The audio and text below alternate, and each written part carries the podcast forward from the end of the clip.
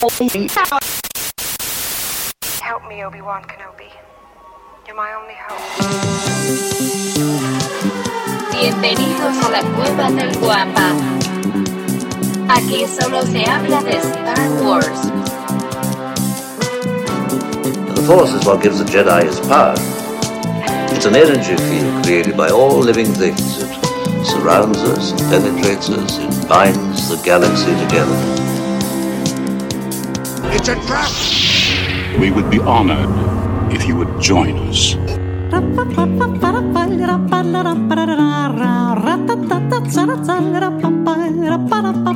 Tienes una buena solución y digo, no es que yo quiera quemar a Bomber ni a nadie. Eh, puedes ir al, al urólogo y, te- y hasta pagas porque te, te, te- ¿Cómo te Entonces, explico que ya pasamos por ese proceso? Eh, el proceso en donde decidí que ya no más daba matiquitos para el mundo, ya dos eran suficientes. Este, y sí, es todo un proceso que no estamos aquí para platicarles, porque ustedes vienen a escuchar cosas de Star Wars, no precisamente cosas de nuestro intestino delgado. Así es que de esta manera tan uróloga, por decirlo así, les doy donde quiera que estés. sniff, sniff, sniff. Oye, agarraron y hicieron la, maniobra azteca, güey. con un, con un cuchillo oxidado de carnicero o de taquero, les damos la más cordial bienvenida al episodio 112 de su podcast Hablando de Star Wars. Traído para ustedes por la cueva del guampa.com. Señoritas, lo llamamos el poderoso del asadero de Mustafa. Con sus habilidades culinarias ha podido asar hasta el más obeso de los tántaros. Dicen que con su fórmula mágica puso de rodillas a los Tusken Riders de Nuevo México. No, bueno, no sé qué, qué este qué estado colinda. Texas. Texas. Disculpa, disculpen a todos mis amigos de Texas por estarlos confundiendo. El señoras, él es el Dart Griller, conocido mundialmente por sus asados. Él es el señor arroba Pepe Mendoza. ¿Cómo tal amigos? Buenos días, buenas tardes y buenas noches, dependiendo de la hora que nos estén escuchando. Este podcast el lunes, obviamente. Y si nos están viendo ahorita, buenas madrugadas. Muchísimas gracias, Davomático. Muchísimas gracias, Lucifagor. Un placer volver a estar con ustedes. Profesor, siempre un gustazo volvernos a encontrar por aquí. Ya se está haciendo hábito, ¿verdad? No, ojalá, ojalá se, haga- se- se nos haga hábito. Y bueno, continuamos con aquel que lo llamaron el catedrático de Coruscant. Con su temple, paciencia y sabiduría nos ha educado a los más necios del imperio. Es el guardián de los holocrones del borde sur de la galaxia. Heredero directo de Yocasta Nu. Él es el profe Roby. ¿Cómo estás, profe? Excelente ¿Qué mañana. tal? Muchas gracias, muchas gracias, como siempre. Este, bien, muy bien acá. Este, un saludo a todos los que nos escuchan. Este, así que bueno, vamos siempre para adelante.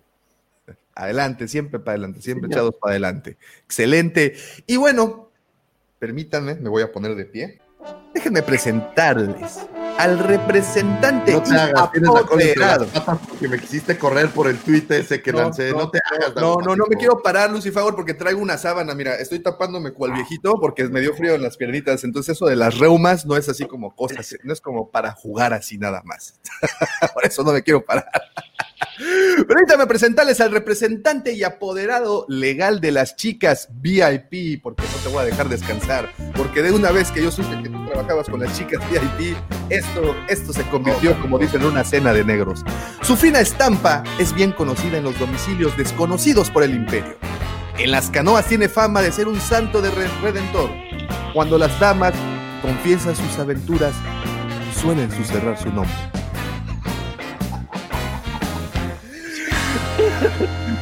Es que cuando ellas confiesan sus travesuras, susurran su nombre en secreto. Él es arroba Lucifagor.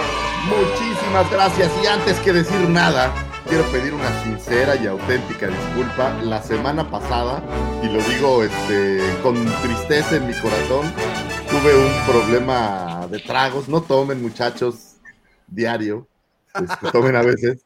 Pero, pero tuve un, un problema, se me cruzó un karaoke. A mí me gusta eso de cantar, aunque lo hago bastante mal y, me fue imposible, me dormí como a las cuatro y media y el programa empezaba a las... O sea, fue todo un problema. Entonces quiero pedirle a todos ustedes una sincera disculpa. Les prometo que no volverá a pasar siempre y cuando no haya karaoke. Si hay karaoke no puedo prometer mucho, pero bueno, es, es, es mi forma de decirles, lo siento muchachos, espero volver a estar aquí. Y necesito volver a estar aquí porque Davomático me quería aplicar la 66 por no pararme, entonces le dije, no, tranquilo, tranquilo, ahí vamos. Pero este programa no podría llegar hasta sus closets, sus baños, sus escritorios, godines o donde crea que no se escuchen sin la mente siniestra. Ya popularizado, siempre invitado, nunca igualado.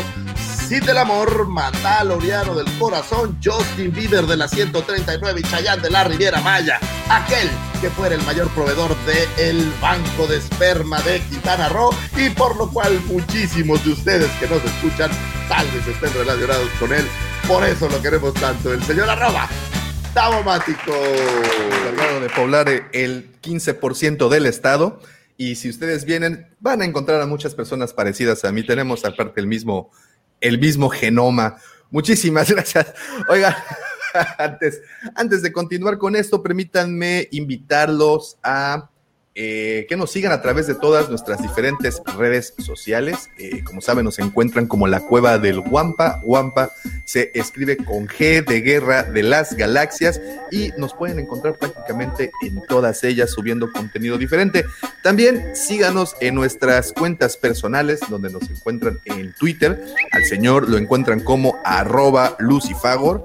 Al señor lo encuentran como arroba Roberto Giufre 2 Con dos Fs y un 2 al final. Al señor lo encuentran como arroba soy guion bajo Pepe Mendoza, así tal cual suena y todo en minúsculas, arroba soy guion bajo Pepe Mendoza. Y a su seguro servidor lo encuentran como arroba Davomático. También permítanme agradecerle a todas las personas que ya visitaron y depositaron su confianza en la super duper ultra bella página de los patrocinadores, lacuevadelguampa.com. Como bien saben, ahí pueden encontrar absolutamente todos los coleccionables y figuras de acción que un fan de Star Wars está buscando. Métanse y cuando lo hagan, por favor, regístrense para que reciban todas las novedades que estarán llegando a la tienda. Y bueno, también saludos de parte del señor Lucifagor. Mandamos fotografías y todo ese tipo de cosas. Es que visiten la página llena de contenido original también y bueno, y regístrense. Y ya para finalizar, permítanme por favor hacerles esta invitación a unirse a la Legión Guampa. ¿Y cómo? ¿Y cómo se A eso se le llama estar tragando camote. Este, este, este es el Q, Lucifer. Pero, pero, es que ahora tengo amiguitos, entonces, muchachos, Oigan, chicos, ¿los, los, trajeron sus tías? ¿Me, las, me puede, puede venir la tía nada más a pagar la cuota para, pues, ya saben, hay que pasarle una lanita a este señor todos los días. tía Carmen que ya te paga. Dile a tu tía Carmen que al ratito paso, paso ahí a, a la casa.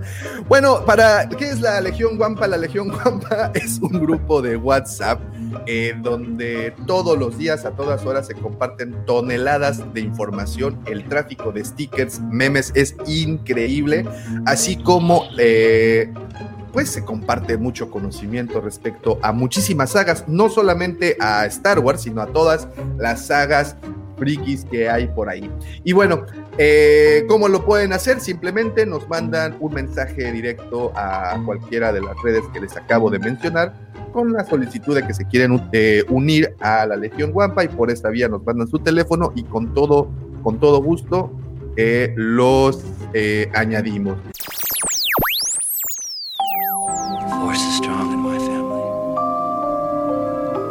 Father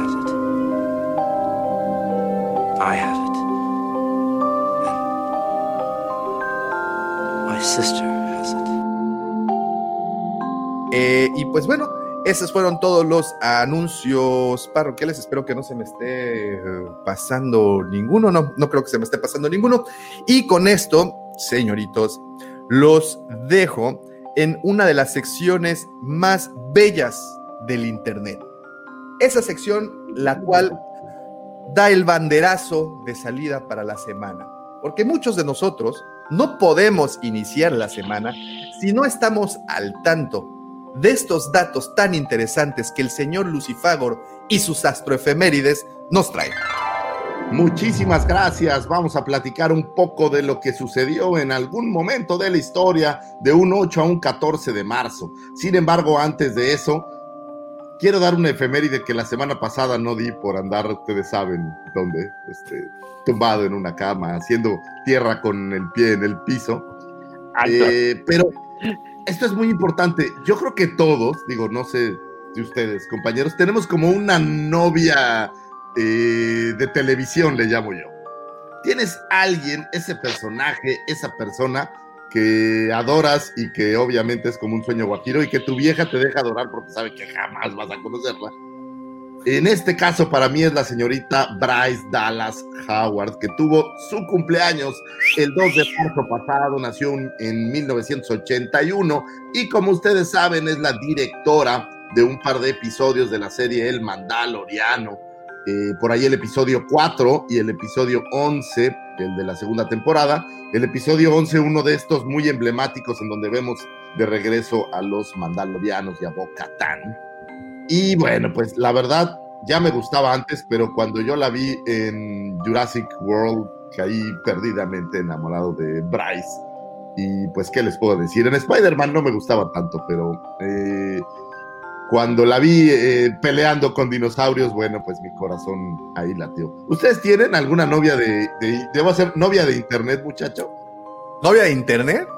Bueno, No, pues, de- varias. de- No, pues es que tengo novia en internet, tengo novia en la televisión, tengo novia en el YouTube, tengo, es más, tengo novia hasta en la gasolinera. güey. Y doña Carmen, Y novia doña de escenario. Lo- Doña, doña Carmen es la, la- la- la- la novia putativa, imagínate nada más. Excelente, pues feliz cumpleaños a mi querida noviecita de internet, Bryce Dallas Howard. Y vámonos, hay un 8 de marzo, es un día muy importante porque yo no sé ni quién las inventó, no sé quién nos hizo ese favor, y yo asumo que tuvo que ser Dios, porque dio al hombre tan solo que sin dudarlo ha de haber pensado en dos, ¿no? Y, y bueno, todos sabemos que si habitaran la Fue una luna... frase original tuya, ¿verdad, Lucifer? Es- es- está- lo estoy sacando ahorita, lo estoy improvisando, ¿no? Sí, sí, sí. Entonces, todos sabemos que si habitaran la luna, no hab- habría muchísimos astronautas, ¿no? Y, y bueno, pues básicamente. quiero Más que, arena, más que arena en el mar, y, y más, más que arena en el mar, ¿no? Más viajes al espacio que historias en un bar, ¿no? en un bar. Eh, en un bar, sí, en un bar. Y, y, pues, ¿por qué negar es lo mejor que, que pasó en este lugar, ¿no? Entonces, como ustedes saben que estoy obviamente improvisando, estoy hablando de las señoritas hermosas mujeres. Mujeres, lo que no quiero podemos. Si no podemos, no existe. Y si no existe, lo inventamos por ustedes, mujeres. El día 8 de marzo se celebra el Día Internacional de la Mujer y yo quiero hacer una mención muy especial porque de verdad no importa, ahora sí que lo que digamos, las mujeres son lo máximo que hay en este planeta. Sin duda, como hombre nunca las entiendo, pero gran parte de la existencia en mi cabeza es gracias a que ellas están aquí. Me mantienen mis mujeres, que ustedes no están para saberlo, yo para contarlo, pero tengo eh, tres hermosas hijas. Y ni qué decir de mi hermosísima esposa que amo con todo el alma. Y bueno, pues mi madre, mi hermana y todas las mujeres importantes de mi vida. Les mando un gran abrazo y un gran beso. Mujeres son lo máximo que hay en este planeta. Gracias por existir y gracias por volvernos locos todos los días. Oye, y, y justamente este, un- una, una efeméride extra, precisamente el 8 de marzo del año pasado fue un día sin mujeres. Entonces recordaremos ese movimiento en donde pues no salieron de casa y este pues, cómo, cómo, fue cómo fue ver una ciudad, al menos a nosotros nos tocó en la Ciudad de México este esta esta situación y fue impresionante de verdad, ¿eh? ver las calles literal sin mujeres. Una o dos que tenían que a fuerza salir porque además son de las más chambeadoras que, que- que uno, ¿no? Saben sobarse el lomo bastante. Saben bastante. chambear duro, son maravillosas. Hombres, respétenlas por lo que más quieran, no sean unos, unos cavernícolas y respétenlas, quiéranlas, ámenlas. Y bueno, pues qué decir. Y Yo soy un protéjanlas. Eso me parece también perfecto. Y, y les mando pues un gran abrazote, amor mío. Y me refiero a mi esposa, no a ti, Davomático, ni a Bumper. Amor mío, te mando desde esta tribuna un gran beso. Eres mi orgullo y te amo con toda el alma. ¡Feliz Día Internacional de la Mujer, señores! Que por ahí, en 1975, la ONU lo designa, ya se celebraba desde 1909 el Día Internacional de la Mujer, sin embargo fue en 1975 que cobró esa, pues como ese carácter un poquito más oficial, diría yo.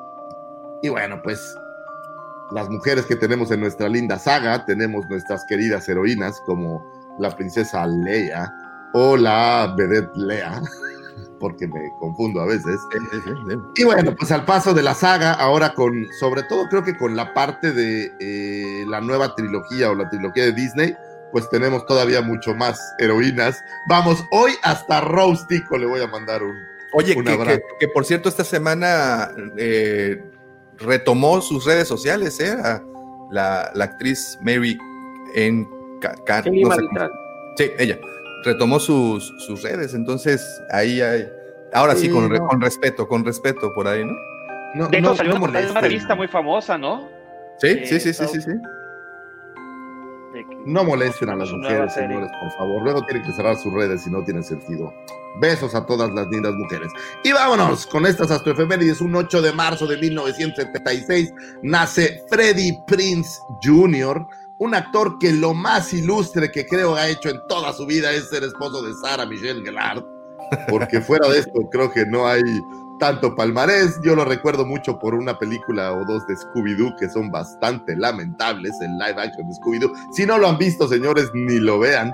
Es bastante eh, tristón, pero más que eso, eh, recordado por sé lo que hiciste el verano pasado y por todavía sé lo que hiciste el verano pasado, que fuera ahí como el semihéroe juvenil. Para efectos Pero- de pero- nuestra querida saga, Perdón, perdón. ¿No, no salió Sí. él en la versión cómica de esa, de esa película? No, ese ¿No? fue Chris Evans, mm, Oh, no lo sé. ya. Ya, ya, ya. el ya, Capitán América. No, es, Es que cierto. fue un ídolo juvenil pop de, la- de los noventas, recordemos. Salió en varias películas como Car- Carly Wade y una serie... Ay, así Harry Wade y, y, y- ¿Ya? ¿y cuál otra? No, Y She's alguna Not otra también. Ah, y sí, pura lo de que a ella esas le gusta, películas, que tiene, va- tiene varias de, de ese género. Pero cuando Eh, ese género como que perdió fuerza, como que se le acabó la magia, ¿no? Salió en la Pues- película también de Wing Commander, este, basado en el videojuego de, de PC y luego consolas de Wing Commander. Lamentable la película, por cierto, no la vean, está, está como las de Scooby-Doo, igual de chafa. De Sí, hecho, y, bastante. y- y bueno, nada más ahí eh, un dato. Él es Freddie Prince Jr., porque pues Freddie Prince Sr. fue también un, actor eh, nacido en Nueva York, de orígenes latinos, este, y un actor comediante, también el papá. Ah, muy bien.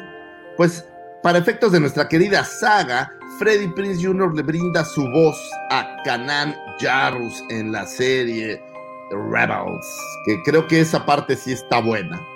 Creo que, creo que sí está chida. Y por ahí, digo, a lo mejor si no lo tenían en la mente, eh, podemos escuchar su voz también en The Rise of Skywalker. Por ahí en este breve instante en donde Rey escucha voces de diversos eh, Jedi históricos importantes. Bueno, pues por ahí tenemos una frasecita de Freddie Prince Jr. Vámonos con un eh, 8 de marzo del 2020 fallece el señor Max von Sydow, quien interpretara a Lord Santeca para Star Wars, el episodio 7 de Force Awakens. Si ustedes no están tan seguros quién es Lord Santeca, es la primera persona que en pantalla mata a Kylo Ren eh, cuando vemos The Force Awakens, recuerden que llega esta como aldea, eh, como aldea rebelde, una cosa así, y le está pidiendo la localización o la parte del mapa que él tiene. Este cuate es un arqueólogo y encuentra una parte del mapa donde se encuentra el señor Luke Skywalker y como saben, eh, Kylo Ren lo está buscando desesperadamente, se niega a darle este mapa y entonces se lo escabecha el señor Kylo Ren. Curiosamente, ahorita con la salida del libro de A Light of the Jedi, eh, que como saben se sitúa 230 años antes de los eventos del ep- de episodio 1,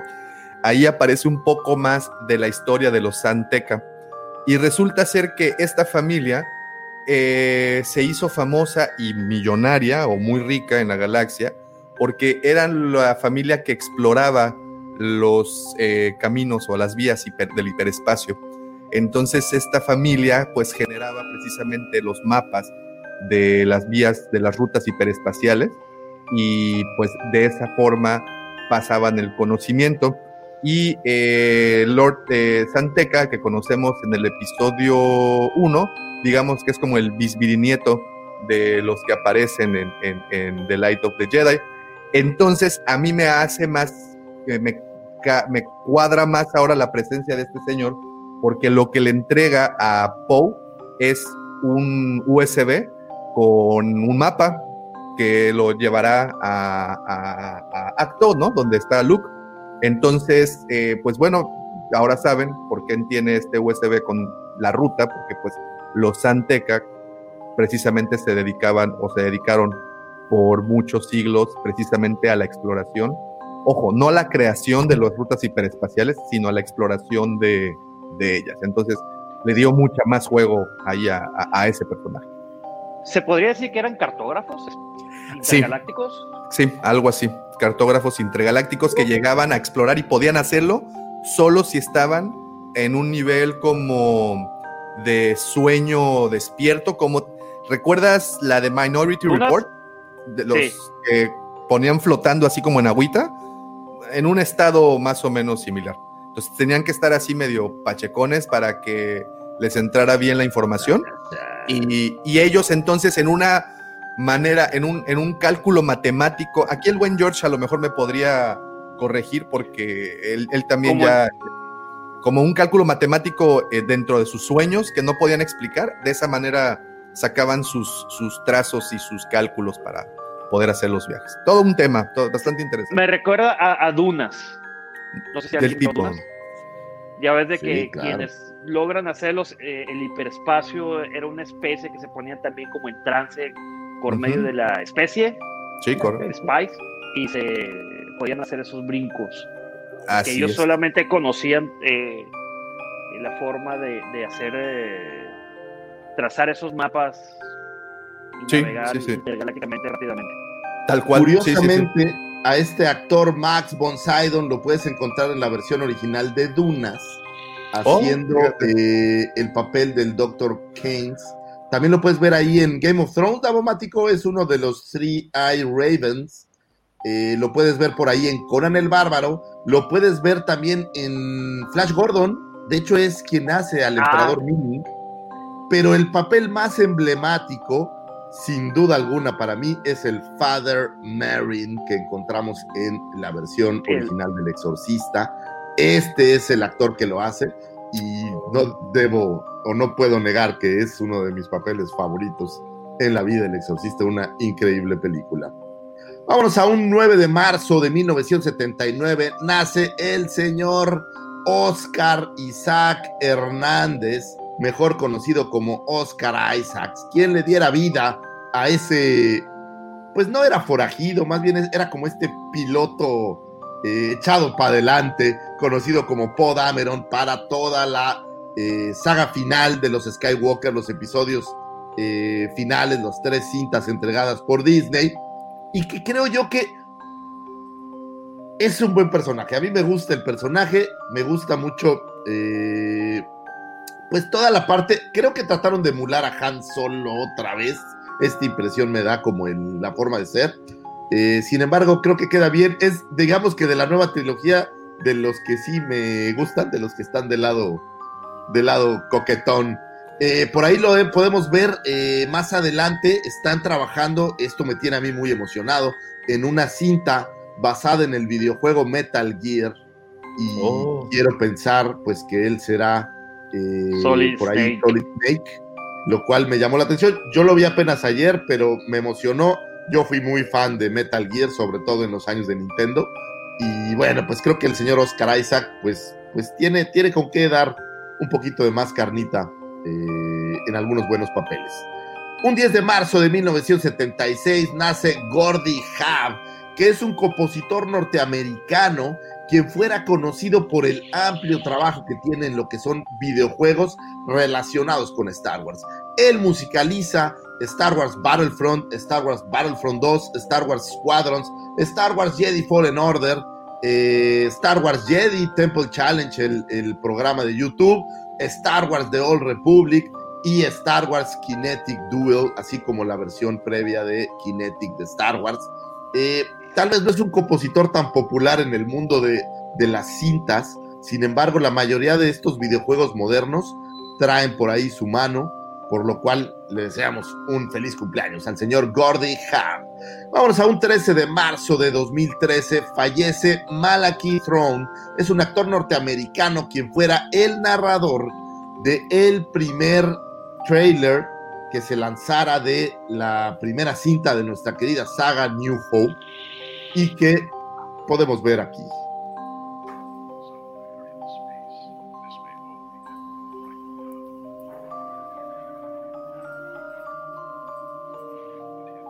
Ahí a lo lejos se escucha su voz.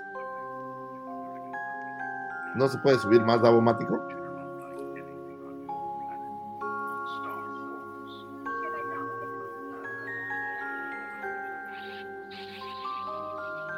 Bueno, espero que lo estén escuchando. Yo no oigo mucho que digamos. Ahí está, esa voz es este señor Malachi Thorne. En el pasado era muy común que los trailers tenían a este narrador que iba diciendo más o menos lo que pasaba. A mí me gustaban esos trailers, la verdad. Como que te daba un, un saborcito así coquetón. Y bueno, pues el primer trailer de Star Wars no fue diferente. Eh, por ahí lo pueden encontrar. Les voy a poner la liga en... Ah, se las iba a poner en YouTube, pero no puedo. Tú puedes, puedes subirla, Davo, ahí al... Sí, claro. Mándamela por el. Ándale. Ahí se las mandé. Y es la liga, pueden escuchar el trailer eh, original, es una versión remasterizada del trailer, pero bueno, pues con la voz de, de Throne para que escuchen qué bonito se escuchaba en el cine estos trailers antes de que tuviéramos la era digital. Imagínense que se sentaron a ver, no sé qué película estaría en ese momento eh, pasando donde anunciaron Star Wars. A lo mejor El Exorcista es creo que del 79, profe, ¿le suena? No, ni idea. No, ¿cuál fue la película que, que utilizaron para los trailers? No, la verdad que no. ¿Quién sabe? Había Alguna cita por ahí del, del 79, yo muy, qué sé. muy promocionada no, no debe haber sido porque en Estados Unidos cuando se estrenó originalmente eran algo de 32 cines, así que este, Sí. muy promocionada no debe haber sido. Fue, sé que fue un tráiler que lo sacaron este, medio por presiones del estudio de la Fox porque no tenían este, prácticamente el, montaje que, que había hecho que se había hecho el primer montaje no, no, no, no le gustaba a nadie, hubo que remontarla.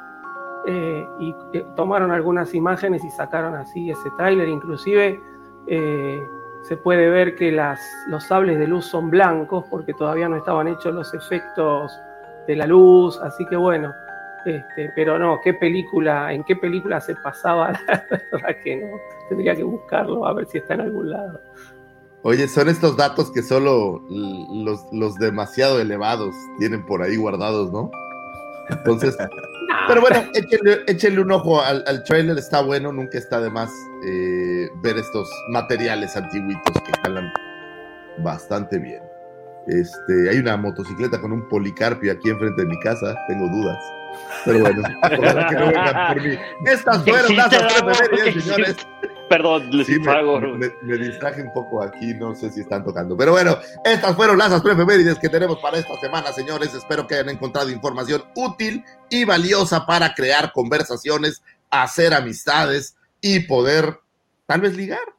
Uno, quién sabe. Posiblemente. Tal vez por ahí haya alguien con quien ustedes puedan ligar y poder eh, tener una conversación sabrosa al respecto. Muchísimas gracias. Muchísimas gracias, señor Lucifagor. Como todas las semanas, es un placer de verdad escuchar estos datos, datos que por Oye, cierto, como casi todas las semanas. como casi todas las semanas, es este, pues ustedes teniendo estos datos, obviamente pueden ser los más populares de la cuadra, los más populares de la oficina. Siéntense, platiquen. Oye, ¿tú sabes quién es el señor Sam Teca, por ejemplo? Te van a preguntar, bueno, no lo sé, ¿es un taquero? Tal vez, posiblemente, pero si no lo sabes, puedes ir a YouTube y buscar hablando de Star Wars, el señor Lucifagor es el que sabe bien. Oigan, no se olviden, el lunes feliciten a todas las lindas mujeres que están en su vida, porque seguro que tienen alguien hermoso al lado de ustedes. Gracias a los creadores, que sí, así es. Oigan, y yo tengo una, una, una efeméride más, el día de mañana, 7 de marzo, o en su defecto, si están escuchando esto en la versión podcast, el pasado 7 de marzo, cumpleaños, un buen amigo que en un inicio fue un cliente de la tienda, posterior a eso se convirtió, se convirtió en un amigo. Un, un abrazote hasta Jalisco al buen Junafet, el cual el día de mañana 7 de marzo está cumpliendo años. Así es que un abrazote de parte de todos los integrantes de la cueva, que también luego suele estar por acá, pero aparentemente hoy no se nos levantó. Así es que para todos los que están en la Legión Guampa, pues ya saben, el día de mañana felicitarlo temprano, mañana domingo 7, 7 de marzo. Y pues bueno, eh, una vez más, muchísimas gracias a todos los que están en este momento conectados desde muy temprano. Tenemos al buen George, también está Bernardo. ¿Cómo estás, Bernardo? Bienvenido. También está Apocalíptica. ¿Cómo estás, Vero? Excelente mañana. Alfredo, también tenemos ahí a, a Rafael Chong. Eh, también tenemos por acá a Giovanni. ¿Cómo estás, Giovanni? Excelente mañana. Excelente mañana, Casio Kramer, Ángel Crazy King, también a Casio, Casio Kramer. Tenemos a Alex Armstrong, Unboxings, Reviews y más. Y pues bueno, muchas Ringside Redskin. Y bueno, a todos en, en, general, muchísimas, muchísimas gracias por estar eh, conectado. ¿Qué dice? A ver, dice, dice Claudiencia, Pepe, creo que este mensaje también va para ti. Hay que organizar una fiesta del Mandalorianito en Culiacán, punto intermedio entre Monterrey y Cancún. O en Cancún para que venga Roberto a México. Ahí, ahí está la propuesta. Muchas ¿eh? ganas, muchas ganas hay de ir para allá. Así que bueno, esperemos que algún momento se pueda cumplir. Híjole, no, pero, pero bueno, si la geografía no me falla, creo que Monterrey está aquí, Cancún está acá y Culiacán está por acá. No creo que así como que sea el punto medio. Eh, eh, este, bueno, pues mira, si lo ve, si usas las rutas hiperespaciales, igual y si te queda de paso. Entonces, pero bueno, muchísimas gracias. Ya te conectó Ángela no, Aguirre, es, Abraham. Es que mi comentario va de que yo creo que, Can, que Cancún, Cancún ah, no, no, el no, punto no, medio. Claro, claro. El pretexto, el mejor pretexto para venir a remojar. Y tenemos que aceptar que en Cancuncito, sea lo que sea, pero hay playa. Sí, Entonces, sí, siempre sí, tiene como un saborcito extra. Es correcto. Playa cristalina, porque cerca de Culiacán, bueno, Culiacán está a 40 minutos de la costa, pero Todo lo hace la arena, todo lo hace la arena de, de Tatooine. Sí. Todo lo hace la arena de Tatooine. Muchísimas gracias Ángel y Abraham también que se acaban de colectar, también ahí está, dice Bernardo, mejor vámonos a Argentina todos. Uy, yo voto por esa. Tú ya tuviste chance de ir, ¿no, Lucifago, a Argentina? Sí, es una joya. Solo hay una cosa en Argentina que no me gustó. Una. Y fue que cuando llegué al estadio de River estaba cerrado. Todo lo demás fue maravilloso, me encantó muchísimo Argentina, comí delicioso, me trataron de poquísima madre. Eh, la verdad me gustó mucho, mucho, mucho, mucho. Hacen en estas, en la noche, mucha gente se junta el, este como obelisco, profe, no sé cómo se llama, que hay como un obelisco. Y, y me tocó ir y muchísima gente, esto fue antes de obviamente la pandemia. y, y se pone, se pone bien, muy chido, la verdad. Veníamos saliendo de un concierto de los auténticos decadentes que fue fabuloso en el teatro, igual es un teatro que usan mucho para conciertos, profe. Y puede ser el ópera. No estoy seguro cómo se llamaba, pero así, concierta. De verdad fue una noche increíble, conciertazo. Primero cenamos, cenamos ahí en eh, este barrio que hay como cinco restaurantes, que es así como muy San Telmo. No, no. Bueno, ex, cené delicioso y luego fui al concierto y luego salí caminando por las calles, digamos, al Por la costanera también pudiste haber cenado. Eh, La no, de la. No. McDonald's. no, no era McDonald's. El, el- el restaurante se llamaba La Rosa. Les voy a quedar bien mal, mi memoria está hecha un asco. Pero, pero bueno, la pasé increíble. Argentina Hay es mucho, un hay mucho, hay muchos tierno. restaurantes. La verdad que Buenos Aires tiene este, mucha vida nocturna. Eh, Puerto Madero, Puerto Madero. Puerto Madero, también me había olvidado, sí, Puerto Madero. Este, Sí. Ahí hay unas parrillas impresionantes para comer buenos asados. Muy Este, y, y sí, tenía, tenía vida nocturna Buenos Aires, ahora con el tema de la pandemia y todo, justamente se está, se está cortando bastante temprano. Esperemos que acá ya la campaña de vacunación ya ha, ha empezado, que a lo largo de este año se vayan dentro de lo posible normalizando las cosas. ¿no? Pero bueno, este, sí, es una ciudad muy linda Buenos Aires, a veces los que vivimos acá no, no la sabemos apreciar. Yo creo que es un poco el tema de vivir en, en una ciudad, ¿no? Que a veces uno dice, ah, si pudiera elegir un lugar en el mundo, el último lugar que vendría es acá, ¿no? Un poco como dice Luke, este, Tatooine es el punto más lejano del centro de la galaxia. Bueno, Pasa como el en las vivir- playas de Cancún, que ya que vives aquí ya no te paras nunca en las playas. Claro, el, el vivir en un lugar hace que a veces no lo sepamos apreciar, pero, pero sí, es, es una ciudad muy linda y bueno, ojalá, ojalá se normalicen las cosas y, y en algún momento podamos encontrarnos personalmente, ya sea que se dé que vaya para allá o que ustedes vengan para acá, pero bueno, ojalá, ojalá esperemos que, que pronto nos estemos este, acordando de toda esta situación como una anécdota y nada más. Dice Claudiencia, la avenida 9 de julio es impactante. No, es no, muy bonito. Me encontré, güey, me encontré esta placa. Hay una calle en honor a Soda Stereo. Soy un gran fan. Y entonces fui a tomarme una foto en la calle, justo donde está la placa de Soda Stereo, que es. No, bueno. El barrio de Boca. La, la verdad es que lo amé. Eh, y, y ahora que mencionas, profe, que el barrio de San Telmo, ahora me cae aquí enfrente de la casa, tenemos un restaurante que se llama San Telmo, precisamente. Ahora me cae el 20 porque sirven puros asados y puros cortes de carne. Y hasta ahorita que dices, no me enteré que es un restaurante argentino el que tengo aquí cruzando la calle, pero así es uno. Saludos Marvin, saludos por allá a todos los que están conectándose, muchísimas gracias. Bienvenidos a Hablando de Star Wars para los que están recién llegando. Y eh, el, ¿qué les parece si nos vamos rapidísimo con eh, unas notiwampas para, para empezar con esto? Y bueno, eh, al principio de la semana, antes, bueno, antes de continuar, quiero hacerle una pregunta al respetable aquí presente. Si ustedes tuvieran la oportunidad de asistir, fíjense lo que les voy a preguntar, y eso también va para todos los que nos están escuchando en su auto, ya en la versión podcast, en la comodidad de su casa, recostado, mientras su señora ve eh, cualquier cosa en la televisión y usted quiere abstraerse, pues aquí nosotros Las podemos 50 ayudar. sombras de Grey 3. Ándale, ándale, ándale, por ejemplo. Eh, la pregunta es la siguiente. Si usted en este momento pudiera desvanecerse, es más, olvídese que existe la pandemia, olvídese de sus problemas económicos, olvídese que si vive hasta, como dicen eh, eh, nuestros amigos de Chile, hasta el aji del mundo, olvídese de todo esto. Simplemente si usted pudiera hacer así un pispás con sus dedos y aparecer en una convención, en una friki convención. Puede ser la Comic Con, puede ser la Celebration, puede ser la New York Toy Fair, puede ser la New York Comic Con, puede ser una convención en Europa o incluso aquí en México, porque también la, tenemos, tenemos convenciones.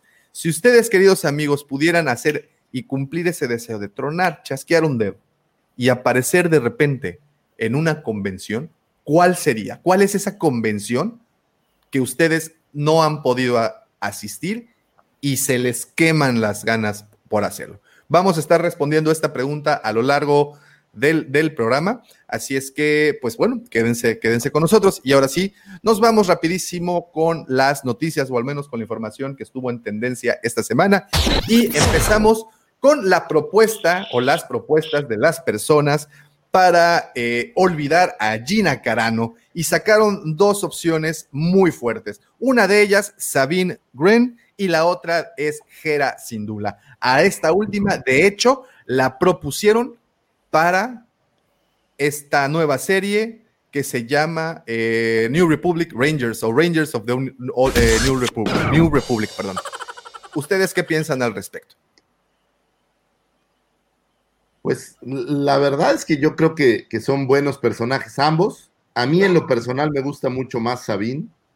Eh, creo que eh, es, es más irreverente, un poco como... No, no sé quién vaya a ser la, contraparte, porque entiendo que la serie es como de dos personajes y Gina Carano o Cara Dune iba a ser uno de estos dos personajes. Sin embargo, creo que no creo que vaya a ser Sabine por ser una mandaloriana. Me suena mucho más que podría ser alguien como efectivamente Gera Sindula por estar como un poquito más apegada a, esta idea, no sé si decirle oficial o, o- digo, no, o sea, no es de otra facción, pues.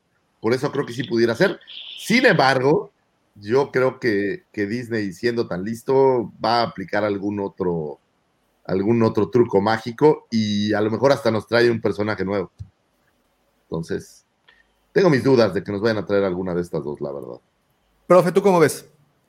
Eh, no, sí, yo la verdad que también, si me tengo que decantar por un personaje, por una cuestión justamente de, de- de la trayectoria que, que hemos visto que ha tenido en las series, tendría que ser Gera sin duda. Ahora, realmente eh, el tema de el reemplazo de, de Cara Dune, eh, no sé si es, si, no sé cómo expresarlo, pero yo creo que tendrían que hacerse personajes sí por ahí para ocupar el lugar ese, porque la serie obviamente iba a estar, eh, el personaje central iba a ser Cara y ahora alguien lo va a tener que ocupar, pero no como que nos entreguen una versión nueva de Cara con otro nombre, sino que sea un personaje completamente distinto este, y que, que, tenga sus propias características, ¿no? Porque eh, yo creo que está bien, ¿no? Es muy mediático todavía el tema de, lo que pasó con Gina Carano y Sina. Total, como vieron que los, cuando uno se conecta a internet queda registrado, ¿no? Los intereses. Entonces me llegan permanentemente este, noticias que Gina Carano esto, que Gina Carano el otro, que, que si este actor dijo tal cosa, que si este actor dijo el otro. Ahora, este, ayer me reía porque me llegó la noticia de que querían que lo echen a, a Henry Cavill porque hace como 10 años, 9, 10 años salió con Gina Carano, este, todas pavadas, y bueno, este, yo creo que sí, tendrían que traernos un personaje fuerte, pero que tenga su propia impronta, ¿no? Que se lo conozca como el personaje que reemplazó a Cara Dune. Este, no creo justamente que sea Sabine Wren por el tema de toda su trayectoria mandaloriana y se supone que ha quedado este, al final de, de, Rebel ha quedado como más vinculada con los mandalorianos, si bien está intentando la búsqueda de Ezra.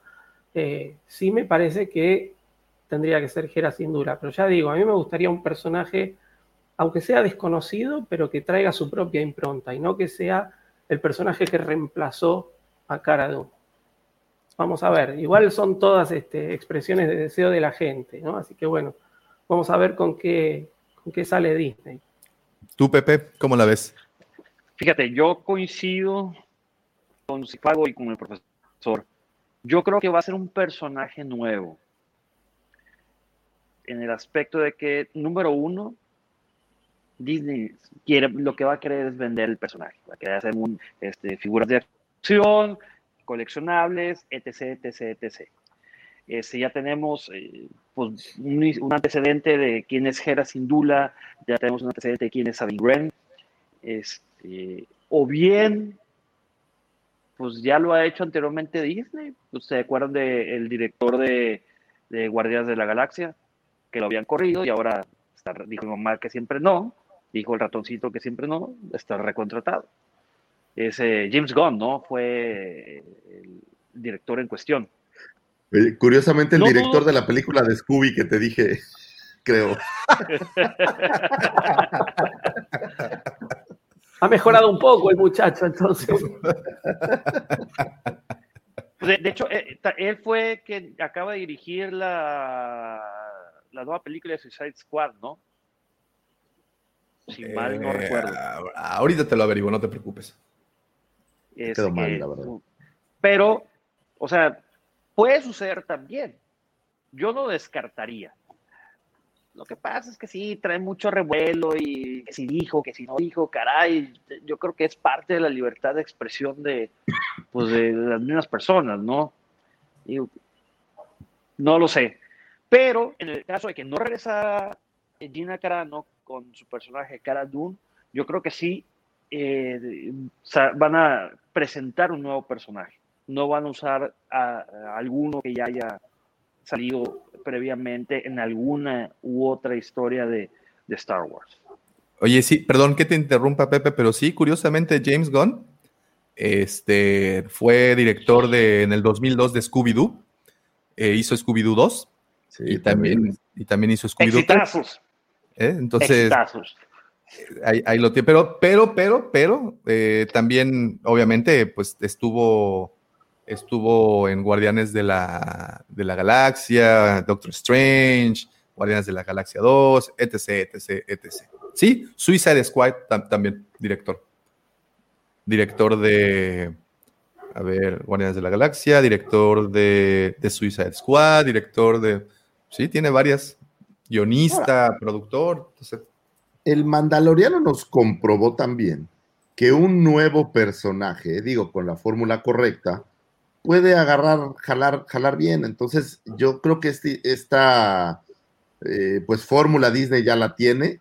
Creo que el problema que va a tener Disney es si estos grandes creadores como Favreau y Filoni no están involucrados en todos estos otros proyectos, creo que la magia no va a ser la misma. Creo que el éxito tampoco creo que vaya a ser lo mismo. Y ojo, la gente, cuando vio el Mandaloriano, pues fue la primera serie, bla, bla, bla, de Star Wars. Conforme se empiecen a acumular estas series, cada vez van a ser menos llamativas. O sea, creo que van a ir perdiendo ahí valor. Entonces, tampoco creo que, que les preocupe ahorita tanto el personaje. Van a, van a- yo creo que van a poner a, a alguien más y creo que tanto Jera como Sabine pueden detonarlas en otra cosa. Es solo mi, mi, idea muy particular. Mira lo que dice George, todas son suposiciones.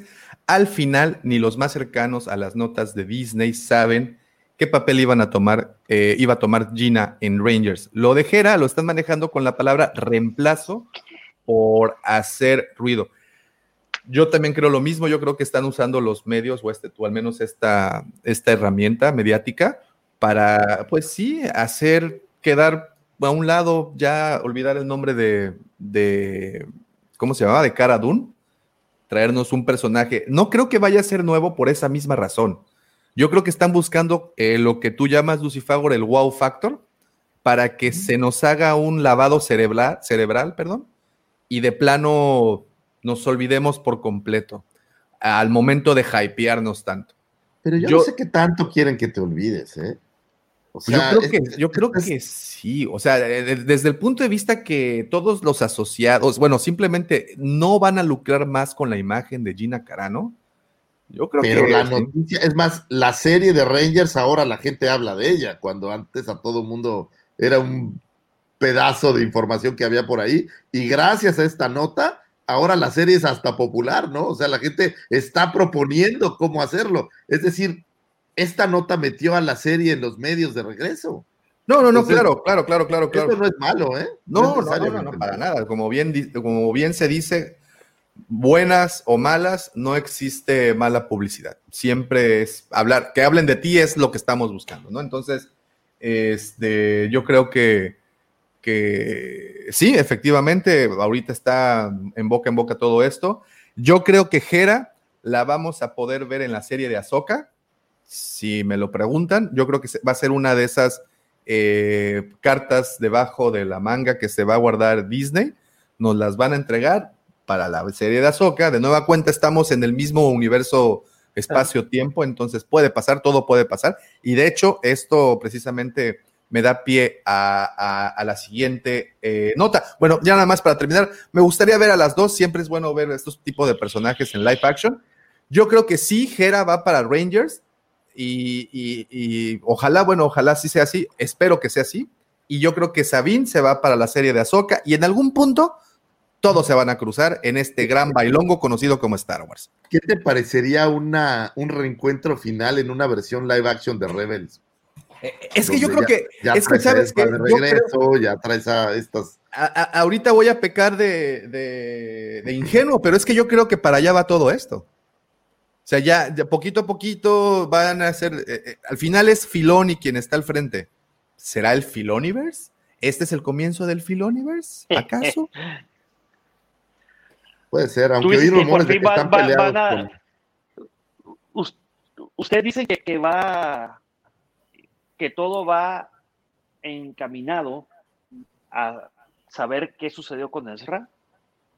Claro, por supuesto. Esa es la gran incógnita y es en donde Thrawn va a entrar, en donde Ezra va a entrar. En algún punto vamos, en algún pu- ya nos tienen que mostrar a Thrawn. O sea, ya lo mencionaron. Que no mamen. Pues A ver, eh, escucha esto, güey. ¿Cuál fue la fórmula de todo el MCU, güey? Tienes a un gran villano hasta acá arriba, un hijo de la chingada, que lo vas soltando poco a poquito, poco a poquito, con mucho material. O sea, a lo largo de 20 películas, bueno, las previas, 17 películas, te lo fueron soltando. Y de Dosificando. repente, dosificando. Y de repente explotas la última película o las últimas dos películas en donde este gran villano llega al estilo Marvel, destruye todo y lo salvan. Esta fórmula creo que es lo que están repitiendo. O sea, el Mandaloriano va a dar paso a seguir saboreando. Ahí te dejaron a Thanos así, a Thanos, a, a Throne, a lo lejos, así como este es el, el villanazo, ¿no? Entonces yo creo que van a seguir sembrando estas semillas para al final en alguna de estas series o a lo mejor en una cinta amalgamar todo en este gran villano. Pero estamos hablando de una línea de historia en donde ya tienes a ese gigante, a ese villano que está arriba de todos, es el último jefe, y ese villano se llama Palpatine. Abajo de Palpatine tienes sus, a sus achichincles, tienes a- así a los, pues a los mundos que, que- que- a los jefes menos difíciles. Uno de ellos es Tron. Sí, pero pues a Palpatine ya se lo echaron, ¿no? O sea, ya, eh, este super jefe, a lo mejor Pero regresa no. oye, en, en el No, eh. segundo juego que regresa ya busteado el jefe, ¿no? Pero el- ese es el punto, que aún no se lo han echado. Ahí todavía estamos en- en- entre nubes, porque no sabemos. Ese es el punto en donde nace el hijo de Palpatine, el cual es papá de Rey. Es en ese momento, más o menos por ahí, ¿no? Entonces ya tienes a este supervillano. Tron Pero puede es ser, un supervillano que ya vencieron dos veces, güey. pero, pero, Sí, sí, hay, sí, un pero- pero hay un proceso que no se ha visto. Todavía no. Sí, en ese momento el, el cuate todavía tiene el poder, ¿no? Fíjate, este, ahí te va. No, en este momento ya no tiene el poder, ya se lo echaron. En este momento ya Todavía- pasó el regreso del Pero toda- todavía sigue moviendo los hilos más allá de, la muerte. Pero fíjate, yo creo que parte sí y parte no tiene razón, Lucifago.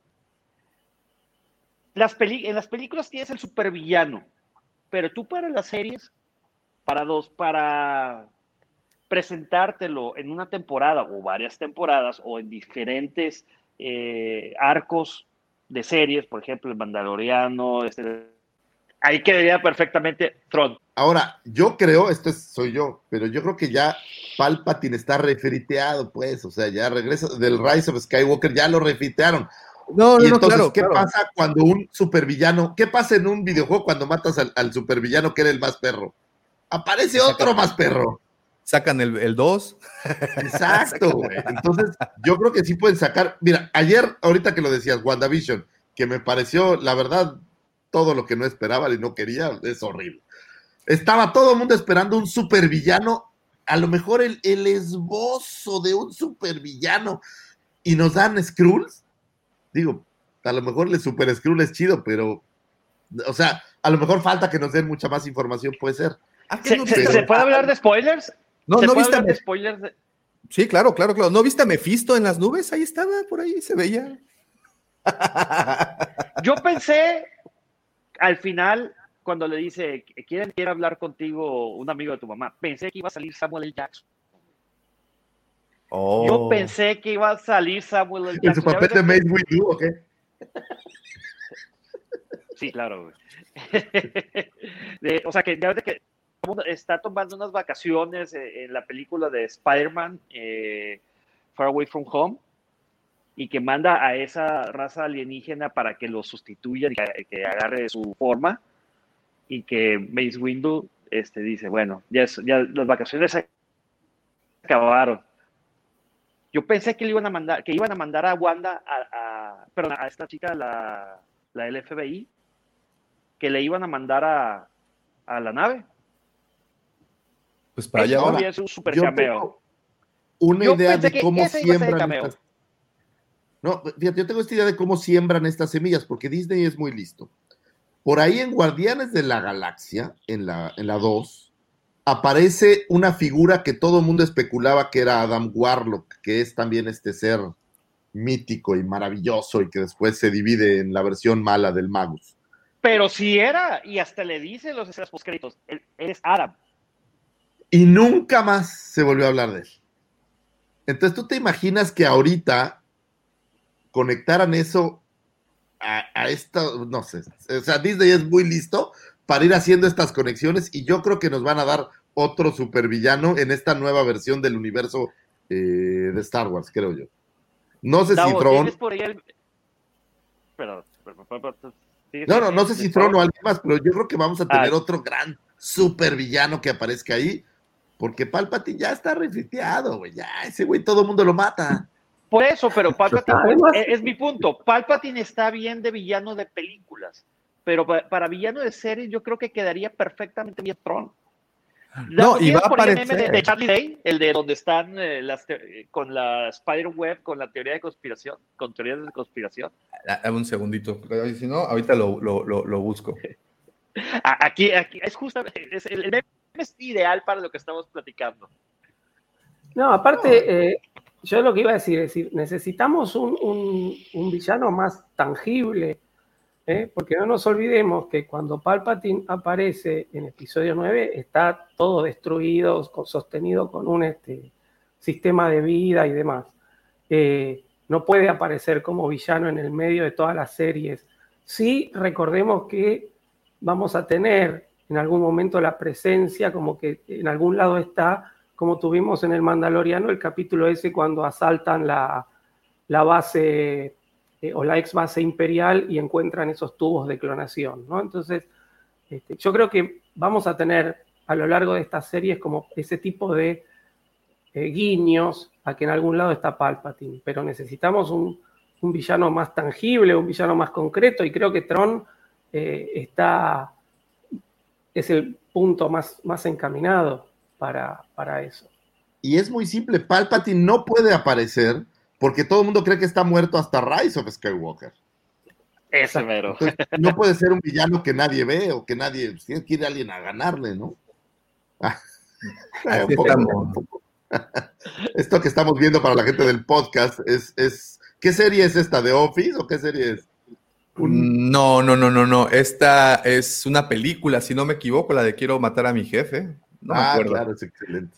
Güey, No, ¿dice la estás viendo Pepe, güey, ahí o qué? Ahí dice, Sí, sí, dice la- Pepe. De hecho, por eso escogí las esta. teorías de Pepe. Aquí dice Pepe Teoris.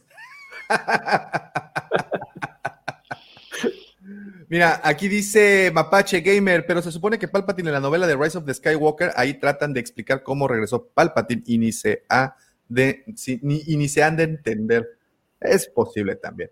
Pero bueno, así las cosas, es una nota que nos llevó a muchas partes, que era Sindula o Sabine Wren o bla, bla, bla, no lo sabemos. Lo, lo interesante es verlas. Y las vamos a ver seguramente. ¿Para qué, para, para qué nos hacemos? ¿no? Sí las vamos a, a terminar por ver. Obi-Wan aparece en Cassian Andor. ¿Escucharon esa noticia? ¿Qué les parece? ¿Qué creen? Volvemos a lo que acabamos de platicar. Están haciendo todo para que se, en algún punto se entremezclen las, de las series. Puede ser en diferentes épocas, no necesariamente una. Digo, es muy común en, en, lo, en, en el universo de MCU que en diferentes épocas hayan personajes de otras películas u otras series. Es- Suena bastante bien, ¿eh? Pero, pues, ¿qué, qué va a hacer Obi-Wan ahí con, con el querido Cassian Andor? ¿Tú cómo la ves, profe? Digo, Yo eh, justamente lo comenté por, por Twitter y, después lo, lo- lo- lo hablé así con un par de personas.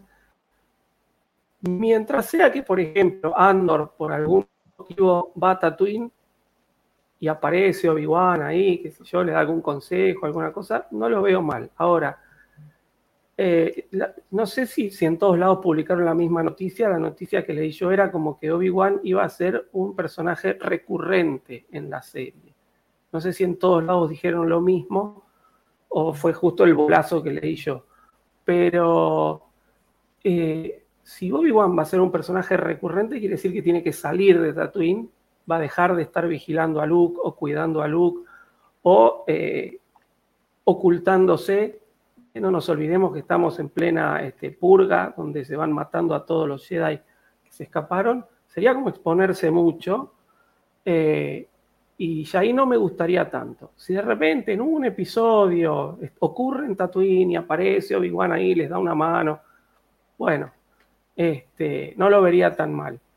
Pero ya si Obi-Wan se tiene que mover por toda la galaxia, no, este, no, no, no me caería muy, no, no me cierra, no me termina de cerrar. ¿Sabes qué? Si meten a Obi-Wan como un personaje recurrente, entonces ¿para qué haces la serie de Obi-Wan? O sea, creo que no, no tendría mucho sentido y le quitas a Cassian todo el interés, porque la realidad peso. es que si pones en una balanza a Obi-Wan y Cassian, pues pobre Cassian queda ahí. Totalmente. Entonces, creo que esa parte Totalmente no creo que valga la pena, y menos porque Obi-Wan ya tiene su serie, o bueno, su miniserie. Entonces, no, no creo que valga la pena. A mí se me hace que a lo mejor será un, pues una pequeña aparición, como dice el profe, un consejo, oye, yo me acuerdo, un flashback de alguien, alguna cosa que se así. encuentren en la cantina o algo. Ya ves de que en la cantina Sí, oye, que se crucen así. Y ya, ¿no? Que Ahora recordemos que... que- Exacto, ¿no? Pero recordemos que la fórmula de- del MCU ya la repitieron en el Mandaloriano. Es decir, ya nos dejaron una escena postcréditos que abre la puerta al, al siguiente o a otra parte de, de este nuevo, llamémosle universo Filoniverse. Entonces yo creo que van a seguir los pasos de este mismo eh, pues proceso que ya conocen, ¿no? Vamos creando expectativa, dejamos una escena que genera ganas de ver algo más, damos indicios de un villano como es Tron, aparece un personaje que va a ser de otra cosa como Ahsoka, o sea, están siguiendo la misma fórmula, entonces creo que sí eh, van a poder mezclarlo de alguna manera, vamos a ver a Obi-Wan, pero va a ser estos como indicios, a lo mejor es una escena postcréditos, yo qué sé, ¿no? Pero me parece que va a ser algo pequeño, no, no algo muy importante. Pues mira, aquí dice, eh, la noticia ha sido difundida por el sitio de Illum, Illumnerdy, sitio que señala que la inserción de McGregor eh, es parte de una estrategia creativa de la ahora propietaria e Lucasfilm. El hecho de que Obi-Wan tenga un papel grande en Andor muestra que Lucasfilm está haciendo un esfuerzo de conectar todas sus series de Disney Plus ha reportado el sitio especializado en esta en cultura pop. Eh, lo que el sitio señala no es disparatado. De hecho, expertos en la industria han eh, señalado los movimientos de Star Wars como una especie de Marvel, Marvelificación que busca construir universos narrativos más sólidos, haciendo encajar perfectamente sus personajes y líneas temporales tal como lo ha hecho Marvel. Casi todo lo que Caitlin Kennedy anunció durante Disney Inverso- Inversos Day se conecta con otros proyectos de Star Wars en una forma marvelesca. A ello se suma que Obi-Wan Kenobi, encarnado, como ustedes saben, por Ewan McGregor, es uno de los personajes más populares. Pero si ya tendrá su serie, qué podría hacer el maestro Jedi en la trama de Andor, el rebelde encarnado por Luna. La respuesta tendría que ver con los Organa, la ficticia familia que arropó a Leia. Obi-Wan tenía una relación cercana con el senador Bail Organa, entonces quizá pudiera ser un colaborador clave a la inteligencia de la rebelión creciente. Anticipó este sitio Illuminati que les comento. El propio McGregor reveló hace unos meses que la serie de Obi-Wan comenzaría sus grabaciones en marzo, mientras que Andor eh, podría llegar hasta el 2022. Las tramas de ambas producciones aún no se han definido. Pues bueno, y este sitio, el que tienen ustedes en pantalla, es precisamente el que les menciono, Illuminati. Realmente, pues no es un sitio tan grande, pero, pero bueno. Ah, pero ahí, está, dice- ahí está la nota. Digo, pues que es, es, es mera especulación. Quién sabe. Sin duda pueden conectarlo con. Es más, puede ser el arranque de la serie. Ah, Imagínate que es el cameo final para dar el arranque de la serie de Obi-Wan. Pues eso está, está bueno, ¿no? Pero quitarle Pero- el peso pero a el chiste es que es prim- Andor, ¿a ¿Qué haces Andor entonces, creo yo? Es que aquí es en donde yo no estoy tan seguro y no sé si ustedes me puedan guiar.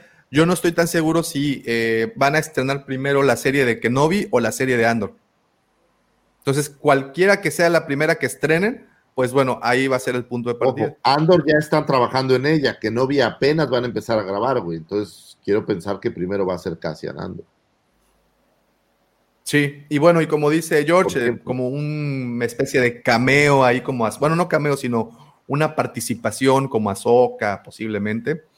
Bueno, no lo sabemos a ciencia cierta, pero pues ojalá que las cosas. Ahora, lo que sí y hablando también- el sitio, nada más pausa para dejar, es que lo están haciendo un eh, Marvel Universe. Están siguiendo la fórmula exacta que les dio tanto éxito en, en Marvel, pero ahora un poco mezclando con series y demás, y seguro las cintas que vamos a ver para los siguientes años van a conectar de alguna manera, o sea, esto ya les funcionó, es una fórmula que jaló muy bien, entonces no veo por qué no repetirla. Yo tengo una pregunta relacionado a eso, de que si Star Wars lo quieren volver como algo, algo como MCU, eh, pongámosle SWU, para esta trabalenguas. Pero, ¿estamos listos para eso? ¿No nos va a cansar? Porque Acuérdense una cosa, fueron- y, que- y mira, qué interesante lo que menciona. eh, eh, MCU fueron 10 años. güey. Y te Sí, tenías no, que y- y- chutar y qué- y todas qué- las películas para, para poder entender bien perfectamente eh, Endgame. Mira, eh, qué interesante lo que mencionas, Pepe. Hay muy, muy pocas personas que lo reconocen, sin embargo, creo que sí es, es, es algo digno de, de señalar. Muchos tuvieron una fatiga del MCU, ¿eh? Así llegamos, por ejemplo, no por ahí del más. 2017, 2018, sí, decías, güey, ¿en serio otra? Y, y es una de esas cosas que no todo mundo dice, porque pues es, es la película cool. Ah. Vas a decir ahora, ya no me puedes decir Vision Lover, güey, porque pues aquí estoy, aquí estoy por todo lo contrario. Pero yo sí creo que pasamos por una, una faceta así. O sea, sí hubo una, un, un- un- no hartazgo, no es hartazgo, pero sí una fatiga. Como dices, Pepe, a veces eran dos películas o tres, si no me equivoco, tres al año. años, sí. Cuando estuvo Black Panther, creo que ese año fueron tres películas de, del MCU que teníamos. Entonces, de una u otra manera, sí existió una fatiga. Transportar eso, esa fórmula, llevarla a Star Wars, si de por sí el fandom e- e- e- está así más sensible que, que aquellito, imagínate, imagínate si lo empiezas a cansar. Y el MCU tenía una gran ventaja. Tienen una, un palmarés de personajes muy populares, todos. Aquí en, en nuestro universo de Star Wars, sí tenemos cinco personajes muy Es más populares, pero no los 2000 de Marvel que tienes villanos, héroes, este, policías, Sí, sé, es- ¿no? O sea, exacto. ahí ya era popular. Eh, es el punto, es un punto que quería llegar. O sea, MCU tienes personajes de las veintitantas películas que sacaron, todos conocidos, o por lo menos que los habías oído mencionar de que, oye, pues Guardianes de la Galaxia, yo sí los había escuchado, nunca me había llamado la atención, Obviamente, la película estuvo muy bien hecha. Es más, le ganó a la, de DC. Pero el punto aquí iba. Aquí en Star Wars, eh, lo que Disney quiere hacer es presentarse, presentarte personajes nuevos que no conoces. Te vas a tardar por lo menos un año, si te lo ponen en serie, en definir si te gusta o no te gusta el personaje. ¿Te cae bien o no te cae bien? ¿Te cautivó?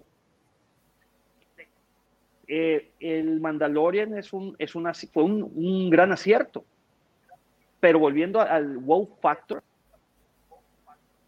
lo vamos a volver a repetir. O sea, porque el wow factor del Mandalorian fue Baby Yoda. ¿Y ahora qué, qué van a sacar? O sea, son, son preguntas este, que se las dejo al aire. Eh, eh, Lucifagor, Davomático, que se levantó tantito de su silla, profesor y eh, querido auditorio. Ahora, fíjate, un dato curioso y a lo mejor estamos menospreciando. Endgame generó 2.7, mi- eh, bueno, 2.700 millones de dólares en taquilla. The Force Awakens generó 2.000, creo que 38 millones en taquilla. Entonces, a lo mejor estamos pensando que, que el fandom de Star Wars no lo sentimos tan grande, o al menos yo eh, reflexionando esto, no lo sentía tan grande como el universo de- del MCU, pero sí hay un buen de fans.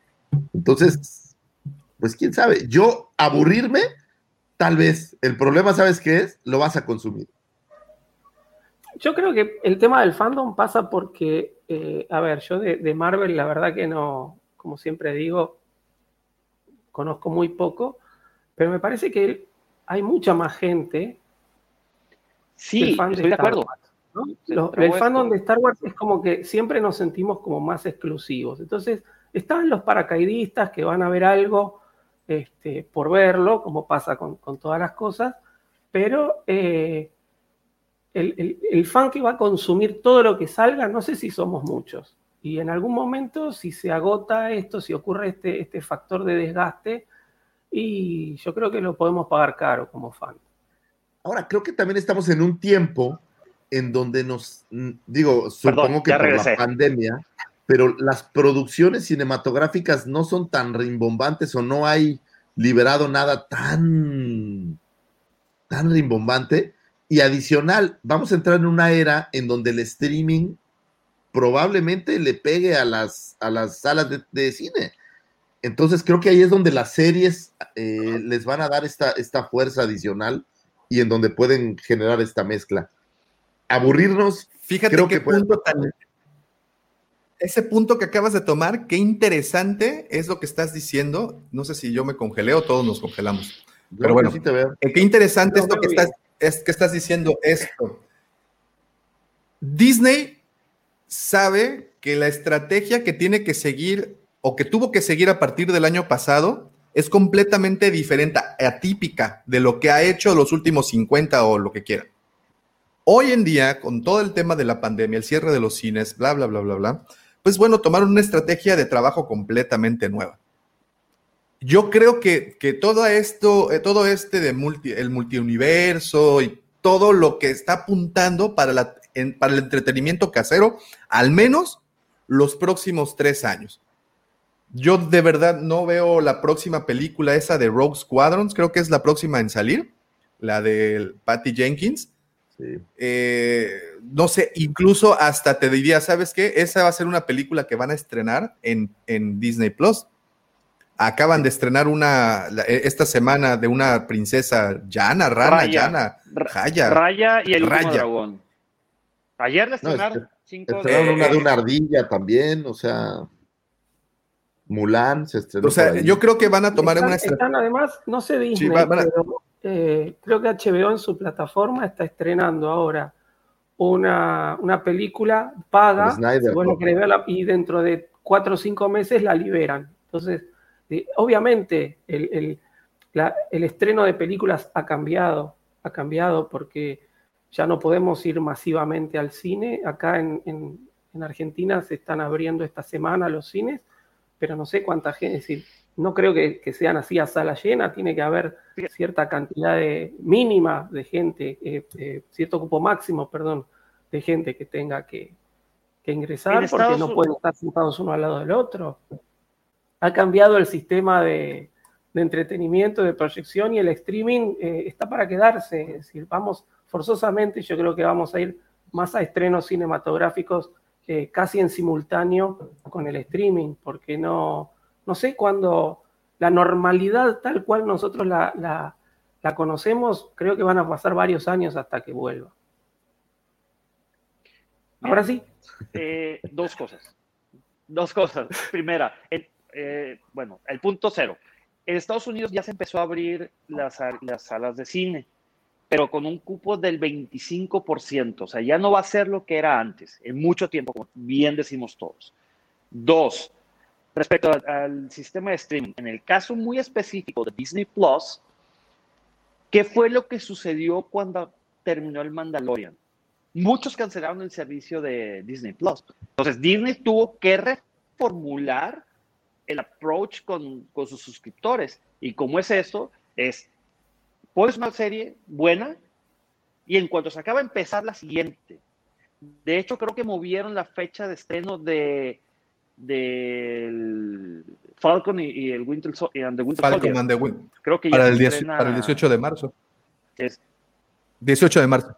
Exacto, que ya es. eh, y que le va a hacer competencia, bueno, en teoría con el eh, con HBO Max, con su estreno de la Liga de la Justicia, el, el Corte Snyder, que es el, es el- creo que es el 16 de marzo, por esas fechas. 18 también, 18. 18. Ve. Pero el, el Snyder Cut Entonces- es una película. El, el Winter Soldier No, es, sé, pero- es serie, ¿no? Serie, o sea, eh, es, es el rating. O sea, ¿cuál va a tener más rating? El Win- La Liga de la Justicia, eh, eh, Falcon y el Winter Soldier, las dos, no lo sé. Yo creo que la Liga de la Digo, son muchos. Yo, eh, mm, sí. Y el, el comentario que yo iba a hacer también de, de acerca de MCU y Star Wars, pero se me cayó la conexión, era el siguiente.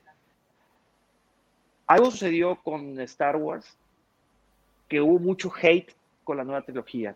Y vi, sí vi hate en MCU, pero vi mucho menos que en Star Wars. Entonces, eh, nomás para ya da- dar los últimos comentarios ahí. A ver, échale la voz. Hit it.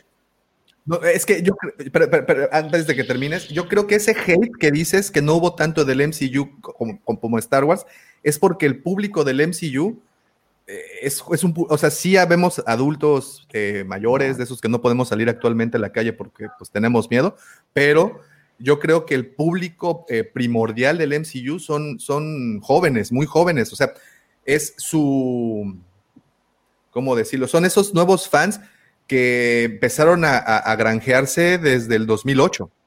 Entonces, son, son, son chavos, son, son gente joven realmente. Y, y en, en Star Wars, el fandom de Star Wars, pues es más añejo. Eh, es del señor Lucifagor, por el amor de Dios.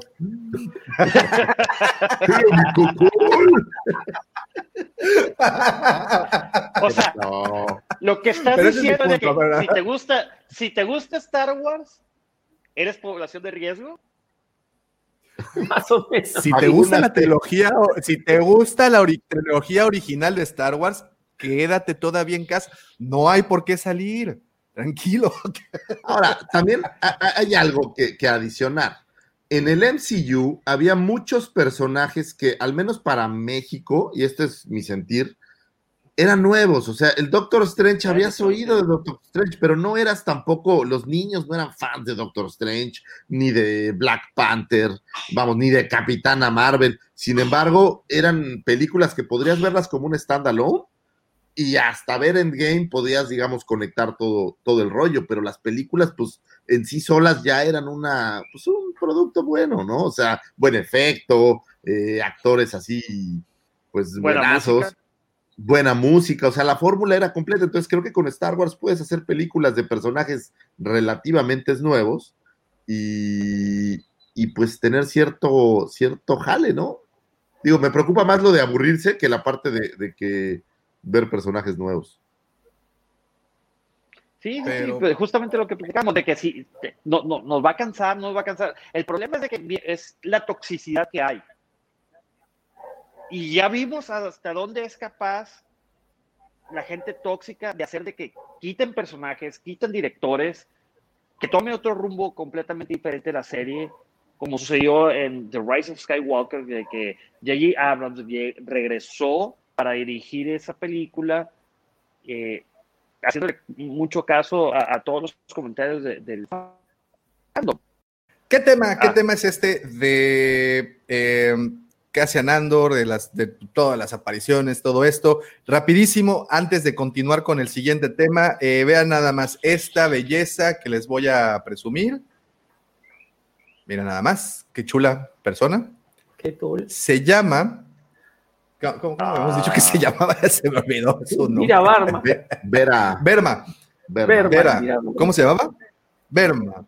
Bueno, para quien no lo sepa, esta actriz apareció en Game of Thrones. Estamos en este momento viendo a una actriz apellidada o llamada Verma. Se me, se me, se me, se me Apareció el. Qué gacho. En Roma, querido Dabomán. Ah, pues es que apareció, güey. Espérame, espérame. Es que. No, yo no la vi en Roma, fíjate. Yo la vi, yo la conocí en, en, en, en el Game of la viste Thrones. en las canoas, güey. Game of Thrones. Puta, ya quisieran, ya quisieran los de las canoas, güey. no. Si Yo creo que el, el día que una Thrones, mujer así se llega a presentar. Indira Barma, así se llama. Indira Barma. Así se llama. Y en Game of Thrones, también en El Gladiador. ¿Sí? También ahí. ¿Era la esposa o qué? Este. Esta era la amante de eh, Oberyn Martel. Oberyn Martel era interpretado por Pedrito el Mandaloriano o Pedrito Pascal. Este, es ahí en donde ella aparece, bueno, donde yo la ubico. Ya me están diciendo por acá que en Roma, que en El Gladiador. Muchas gracias a todos, Sí. por, por cierto. Si te gustó en Game of Thrones, te vas a enamorar de ella en Roma. Perfecto, ok. Veamos Roma entonces.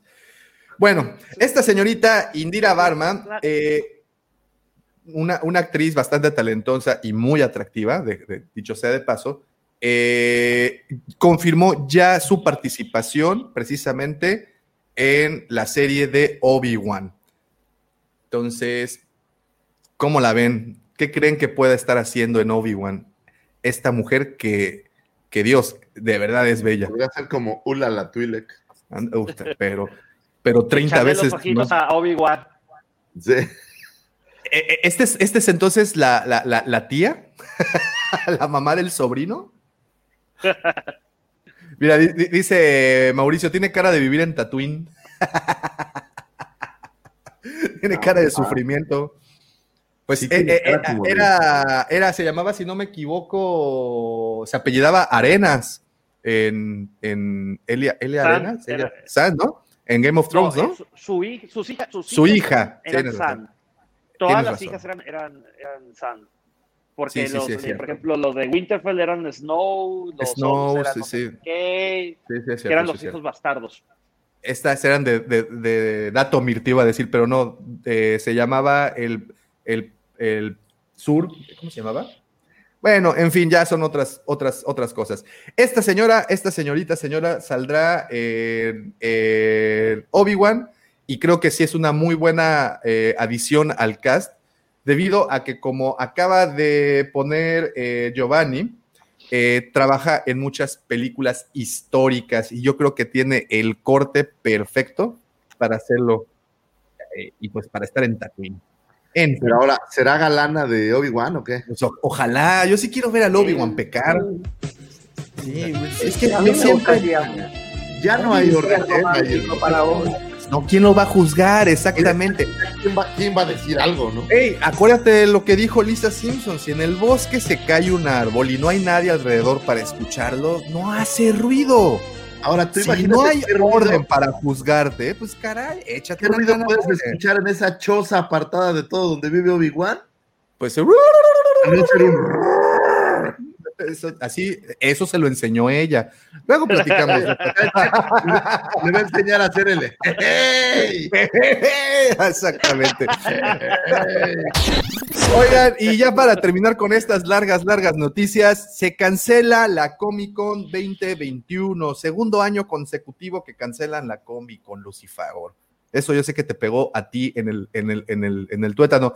Y Chin, otro año para mí de no conocer la Comic Con. Muy triste noticia. Eh, Bomper y yo estuvimos discutiéndola eh, por varias horas, porque Bomper y yo habíamos asistido antes de que se cancelara la del año pasado. Los últimos cinco años a la Comic Con eh, éramos compañeros de, de pues cabalgar en, en las convenciones y la verdad es que es pues es triste, digo, se entiende, obviamente todavía no hay condiciones para hacerlo.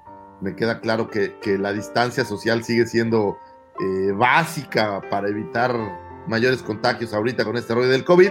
Y en la Comic Con sí hay algo que no sucede, es distancia social. O sea, 130 mil asistentes en el mismo foro y los pasillos se arremolinan de gente, entonces sí, no, no, no, no, no, no es el ambiente idóneo. Es, la verdad es una mala noticia. eh, que iba a suceder, pero bueno, pues no deja de ser. ser Ojo. Una cosa que apenas ayer me cayó el 20 es que no hubieron Oscar, no hubieron premios Oscar este año. Pues qué premias. Creo que los postergaron, los van a hacer más Sí. cerca de, de mitad de año, me parece. Pero se dan cuenta qué tan poco relevante fue que no hubiera Oscars. O sea, yo no me enteré a- a- hasta ayer que de repente dije, ah, caray, ya es marzo. ¿Y los Oscar? ¿No pasaron? O sea, porque si hubo Golden Globes, sí, bueno, al menos en medios o, o Sí. por, por- La verdad es que ganó la La Land ya ni los veo. porque, porque que sí, por el que Golden Globes son, es para series, ¿no? Sí, para televisión. ¿No? Sí, sí, sí. Sí, Ah, correcto. eh, Series sí hubo, películas no, Sí. por el simple hecho de que no quieren estrenarlas porque no hay cine. Tan simple como eso. ¿Y quién va a ir ahorita al cine? Como dijo, mira, aquí de hecho alguien. Oye, fui yo a ver eh, Monster Hunter de Mila Jovovich, que trataron de hacer la misma fórmula de Resident Evil, casi, casi, de hecho, casi es como Resident Evil 8. Qué ch- Ese, ese es el director, de hecho, creo que el director, si mal Es no- el mismo si no estoy director. es el esposo de, de todo Mila igual, Jovovich, todo güey. igual. Todo es igual. Pero, pero la sala estaba literal, éramos mi esposa y yo los únicos. Vamos. Sí, pues es, mira, aquí es lo que dice este Mapache, este Gamer. Gamer. Yo fui a ver Wonder Woman 84 y sí está muy limitado todavía todo este relajo. Sí, pues imagínate.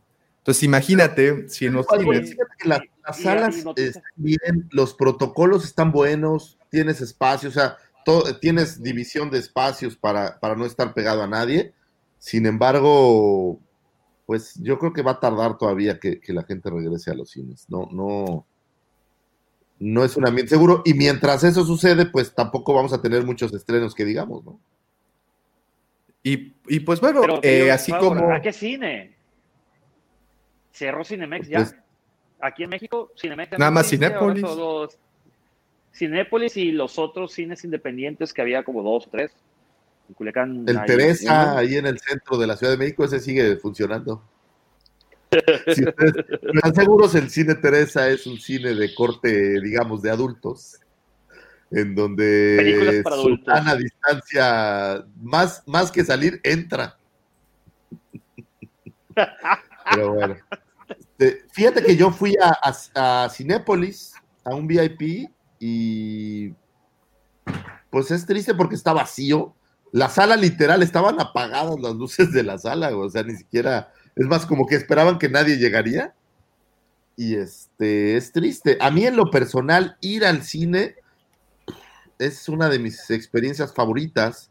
La verdad es que ver una película en casa no me, no me hace... ¿Perdimos a Davomático? Somehow. Lo perdimos, sí.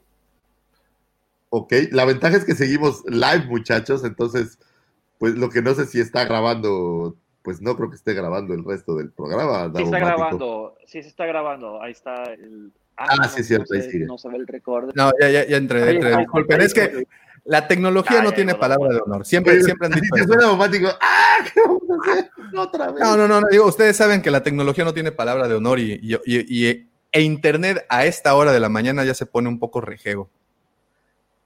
Pero bueno, yo, yo lo que le diría, con todas tus precauciones, con tu tapabocas, tu caretita, yo siempre ando cargando eh, este liquidito para sanitizar superficies y, y yo creo que hay que ir regresando al cine. El cine se ve mejor en el cine y eso no cabe la menor duda, creo yo.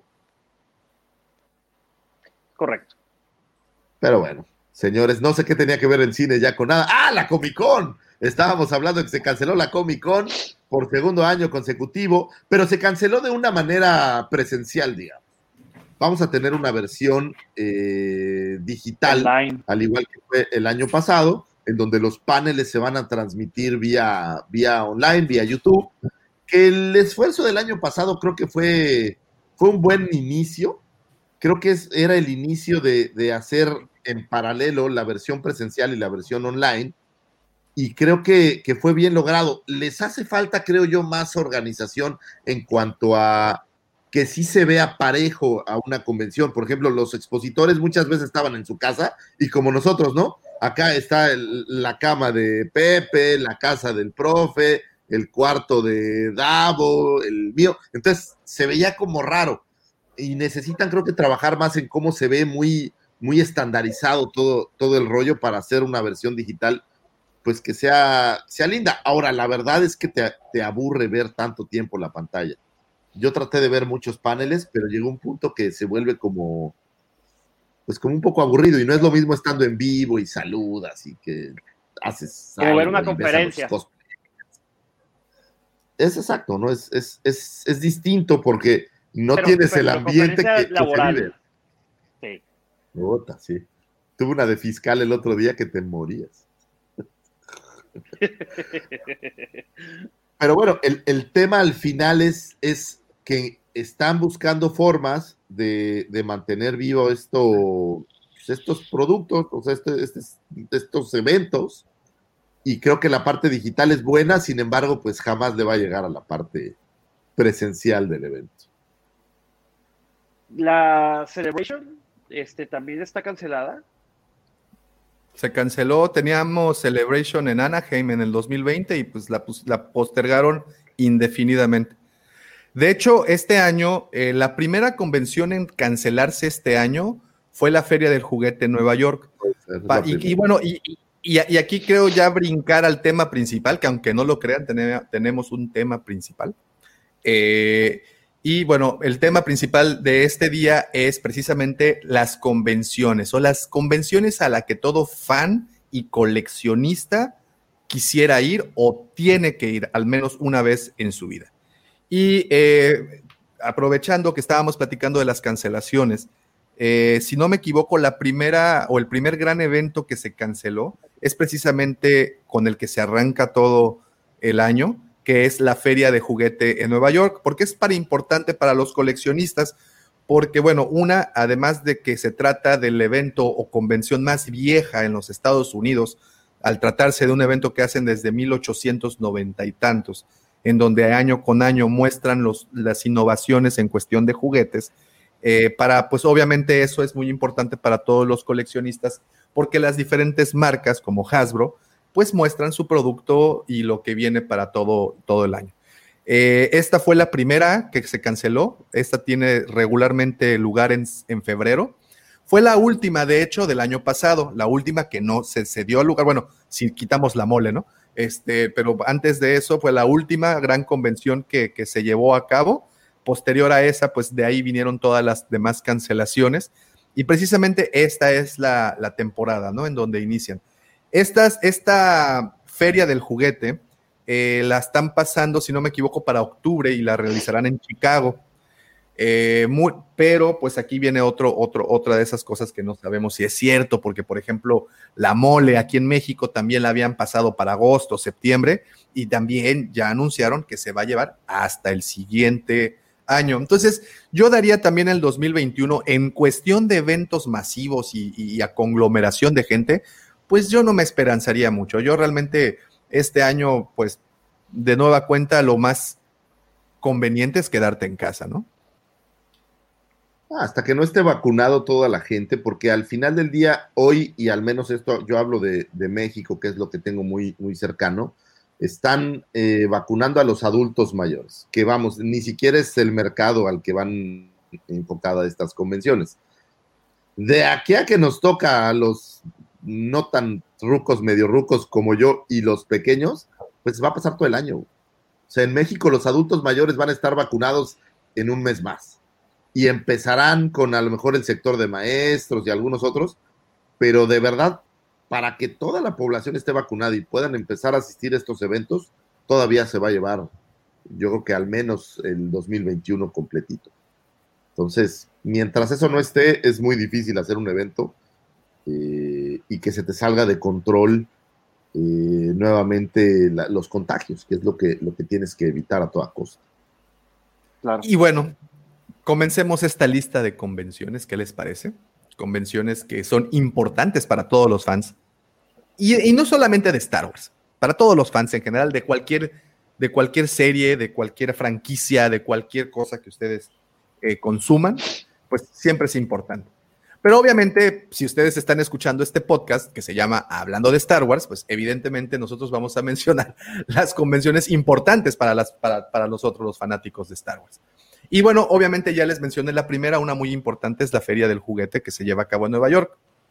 La siguiente feria que les quiero mencionar es para todos los que viven aquí en México y los que han tenido oportunidad de ir, pues es una convención muy bonita y de hecho fue la última convención aquí en México que se llevó a cabo, que fue la Mole, que hemos tenido oportunidad de ir en un, en un par de ocasiones y es un muy buen esfuerzo, es un, es un evento muy bonito que pues yo, yo, sé que a ti, Lucifer, en particular, te ha decepcionado porque lo pones palmo a palmo con el, el monstruo más grande de convenciones que hay, que es la Comic Con.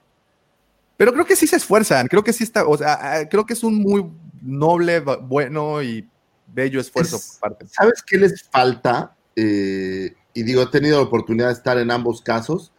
Lo que creo que les falta a todas las convenciones mexicanas a las que yo he asistido son paneles, güey. ¿Qué hace muy rico a la Comic Con, güey? No es solo la gente que se disfraza, no es solo la gente que va a presentar una cinta o que va a presentar un producto o que traen un videojuego, güey. Son los paneles de gente hablando sobre el fandom, sobre cosas que están dentro de, esto que nos gusta a nosotros. Y en las convenciones mexicanas, pues no pasa tanto, es muy poquito. Eh, realmente lo que puedes ver son paneles muy limitados y normalmente es el monólogo de alguien. Por ejemplo, el, el año pasado que estuvimos era Andrés Navis hablando, como se llama el chavito. Y pues sí está padre escuchar a un youtuber que te diga cómo llegó a, la, a lo máximo. Pero a mí en lo personal, pues sí me gustaría de repente escuchar, eh, nos tocó escuchar alguna vez a eh, astronautas, a, gente que, que, que sabe cosas. Tú sabes que yo soy un ávido creyente de que estas cosas te tienen que dejar algo de aprendizaje. Y, y no estoy hablando de aprendizaje de la historia, o sea, de, de lo que sea, pero dejarte más carnita. Y lamentablemente, como no tienen estos paneles, no tienen gente que informe y que te explique o que te enseñe, se vuelven mercados. Y se vuelve el bazar donde pues vas a ir a buscar una figura y está padre ir al bazar a buscar una figura, pero en dos horas lo acabaste y se acabó. Y no tienes más carnita que traerle al evento. Entonces, creo que aquí les ha faltado fomentar, y no es crítica, creo que van bien, es, van poco a poco, pero les ha faltado fomentar más divulgación de información, paneles divertidos, paneles de directores, paneles de actores, eh, gente que hable de temas más interesantes, pues como para enriquecer el evento y como para que se vuelva un evento en donde todo el fin de semana estás haciendo cosas. De lo contrario, pues ya a las dos horas que recorriste todos los changarros, pues ya no hay mucho más que hacer. Y esa es la parte donde creo yo que, les ha fallado un poco o no han podido desarrollarlo tanto. Eh, esa es como mi queja. Por lo demás, digo, pues es un gran evento, hay muchísimos proveedores, encuentras cosas eh, padrísimas, eh, figuras que a lo mejor eh, no encontrarías en otro lado, pero les hace falta dar el salto de calidad a otras, a otras cosas, creo yo. Para, pues, para que el fandom se divierta, pues, ¿no? Porque pues tú te pones tu disfraz y vas y le echaste ganas, pero pues en dos horas ya te aburriste. Ese es, es lo, como yo veo la diferencia, vamos. Profe, una pregunta. A- a- a- a- allá en Buenos Aires, ¿qué convención importante para los fans tienen? No, acá, bueno, tenemos el, el mega evento también, es la Argentina Comic Con, que si hoy uno entra a la página de la Argentina Comic Con hay un cartelito que dice volvemos en el 2021. Creo que tienen mucha esperanza porque creo que está planeado hacerla más hacia fin de año, donde se supone que la gran mayoría ya estaríamos eh, todos vacunados. Pero bueno, eh, vamos a ver qué pasa. Yo lo veo difícil. Eh, la, sí, la- yo la verdad no, no, no he ido a una Comic Con acá en, en Buenos Aires. Yo te lo sirvo. Eh, ha tenido eh, muchas críticas, este, de justamente un poco lo que decía Lucifagor, que se centra más en la, en la venta de, de mercaderías y no tanto en los paneles, si bien hay algunos paneles. Este, y, y bueno, he recibido así ese tipo de noticias. Mi hija suele asistir, ella vuelve encantada porque además ella es, es cosplayer, entonces se divierte porque va del, participa a los desfiles y demás. Este, y, sí, es como el mega evento.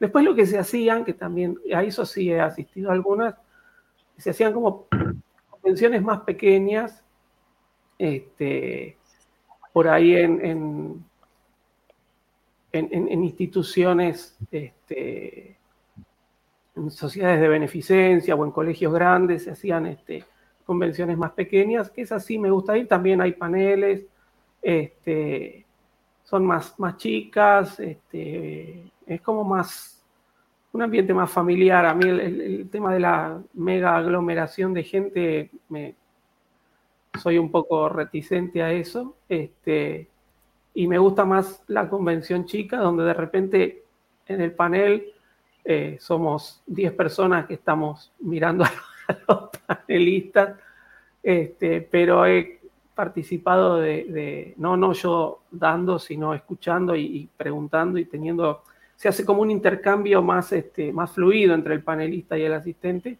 con dibujantes de historietas y demás acá, este, y guionistas acá en argentinos, que es muy, a mí me, por lo menos a mí me gusta más que, ir y hacer este tres horas de cola para sacarse una foto con, con- algún personaje terciario de alguna serie, porque es decir, acá a la Argentina Comic Con no han traído, este, que yo sepa, grandes este, figuras. Es decir, si de repente viene Mark Hamill, sí me van a tener ahí presente, este, en la, golpeando la puerta para poder entrar. Pero de repente mucha gente se quejaba que por ahí vino el que hizo de tercer este, piloto de no sé qué serie que la conoce poca gente. Entonces, este, bueno, eso, eso es lo que, las quejas que yo he recibido, ¿no? Si hay, sé que entre los oyentes hay eh, oyentes argentinos, eh, si hay alguno que me diga, no, mira, no es así, porque yo la verdad estoy hablando de cosas que me han contado sobre este mega evento. Pero, pero sí, sí, eso, eso es como el, el- el que nuclea a todo el, el- el fandom, ¿no? Este, después sí, de Star Wars he ido, ya, les digo, se hacen, se solían hacer este, convenciones como más pequeñas este, y en lugares más chicos. Y bueno, aparte ahí ya como que nos conocemos todos, ¿no? Voy y encu- encuentro viejos conocidos de, de mi época del fan club y demás. Este, y es, se hace más, por lo menos a mí me resulta más ameno que ir a meterme este, todo el día en un, en un centro este, gigantesco con un montón de gente que no conozco. Pero bueno, este, son gustos. Lamentablemente, por esto del COVID, el año pasado se suspendió todo. Eh, lo último que, que pude hacer fue ir con mis amigos al, a la proyección en el Teatro Colón de Una Nueva Esperanza con la orquesta en vivo, que fue fabulosa. Este, pero fue lo último, porque fue justo a fines de febrero y a principios de marzo se declaró la, pandemia y todos a casa. Así que bueno, este, nos quedamos con las ganas de ver la orquesta en vivo para el Imperio contraataca y para el regreso del Jedi que nunca se llegaron a programar. Fíjate, algo que aquí dice el buen Octavio Medrán, es un punto válido. Es cierto, ¿por qué para, dice, es cierto, ¿por qué para qué pagar por comprar? Como, bueno, que, bueno, creo que, ¿para qué pagar, ¿Por qué pagar por por comprar? ¿Para qué pagar por comprar? Porque al final pagas una entrada a un sitio y además compras. Y ojo, ¿eh? Y esto es algo muy curioso. Los precios de convención suelen, no siempre, pero suelen ser más altos que los precios de tienda, en una tienda regular. Entonces, pero en teoría, la idea de ir y comprar era porque obtenías exclusivas de un evento. Era porque obtenías mercancía que únicamente se vendía en, en- en- en ese evento. Pero eso ya chingó a su madre. Eso Hasbro lo echó a perder. O sea, ya no existen las exclusivas. Ya no hay este producto que solamente podías encontrar si ibas a la convención. Como bien dices, Hasbro y su grandioso evento Hasbro, eh, eh, eh, invento, perdón, Hasbro Pulse, pues ya, ya echó para atrás muchas de esas cosas. Pero no solo Hasbro Pulse, o sea, Hasbro Ah, lo no. hace con Entertainment Earth, lo hace con GameStop, lo hace con, con todas las, las marcas, con Walmart. Entonces, Con Target también, sí. Acá lo que- inclusive. No sé la Comic Con acá, pero en, en- también se hace, lo que pasa es que no la mencioné porque no, no tiene nada que ver con esto, pero bueno, se hace como la Feria del Libro, que también es una feria extremadamente grande, donde uno paga la entrada y si uno ah, realiza una compra en que la entrada equivale al 10% de esa compra, le descuentan, le descuentan la entrada. Si uno compra menos, no, pero si uno compra, hace una compra donde la entrada equivale al 10%, se le descuenta la entrada. Ah, eso es bueno. O sea, ahí te están, te están motivando a que, a, a- a que pues compres y que compres todo, sobre todo la parte de la memorabilia, que creo que eso es más que a, a uno le encanta que la, la playera, la gorra, pines, ese tipo de cosas, pues, pues sí. Pero hay otras cosas. Aquí en México y en otras convenciones, pero aquí en México hubo una que se llamó de Unbox Toy Conve- Convention. Y en teoría, aquí en esta convención, Hasbro pondría como exclusiva ciertos productos, ciertos, ciertas figuras. Y creo que eh, fue todo un fracaso eso de- de las exclusivas, de las ventas. No se respetó que una por persona. Hubo, entonces, convirtieron de esto en un relajo, en algo que no estaba controlado y pues fue perdiendo poco a poco, al menos la, la de aquí de México, pues fue perdiendo un poco a poco el, el chiste. Lucifagor, tú que has tenido oportunidad de estar en la Comic Con, pues a ti sí te tocó ver verdaderas exclusivas, ¿no? Verdaderas cosas Sí, que, que difícilmente pondrían a la venta, pues luego, luego, ¿no? es que hay, hay una diferencia. Tenemos estas exclusivas de la convención que después ya empezaron a generar exclusivas de una tienda. O sea, hoy por hoy ves la exclusiva de Target y pues en todos los Targets de Estados Unidos, que hay como 100 mil, pues está esa figura, entonces de exclusiva no tiene nada. Pero en la convención sigue habiendo ciertas piezas que solo se venden en la convención. El problema es que ya hacen tantas, ya no es estas versiones limitadas, ¿no? Que tenía 5 mil piezas de una, sino tienen millones. Entonces, conseguir las exclusivas, pues ya dejó de ser un tema como complicado. Antes era como arqueología, ¿no? Tenías que ir a buscar, oye, pues yo quiero conseguir esta piececita. Eh, Tengo un ejemplo interesante. Eh, en la Estrella de la Muerte de la Comic Con de 2011, me parece que es, No, venía, eh, o 12, venía por ahí un Salashus Crumb y venía el Mouse Droid, que eran figuras de la Vintage Collection de aquel entonces. Y es extremadamente complicado conseguir estas figuras en su caja original, pues porque venían dentro de esta Estrella de la Muerte, que era un set que nadie más, eh, o sea, estas figuras, no todas ellas salieron en, en standalone. Entonces, pues tienen este carácter de, de- santos griales que es difícil de conseguir. Hoy en día eso ya no sucede mucho que digamos, ¿no? O sea, ya tienes el Funko Pop de no sé qué, pero hay miles de millones. Eso es un, es un pin, ¿no? Es- Sí, sí, es el pin, un recuerdito. Estos pines, por ejemplo, hay muchísimos, pero ese es interesante. Tienes las casas editoriales que hacen productos que sí son exclusivos para la convención y no los editan más.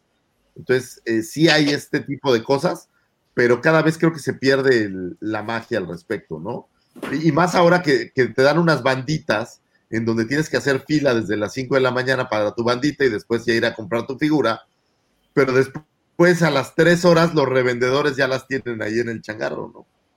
Entonces, pues también te das cuenta que la gente ya hace negocio, o sea, ya no es para los fans, sino al final hacen negocio y, y, pues al fan le pegan porque como yo no la pude conseguir en el stand, tengo que pagarle tres o cuatro veces el valor a un, a un revendedor. Y esa parte es, pues es lamentable.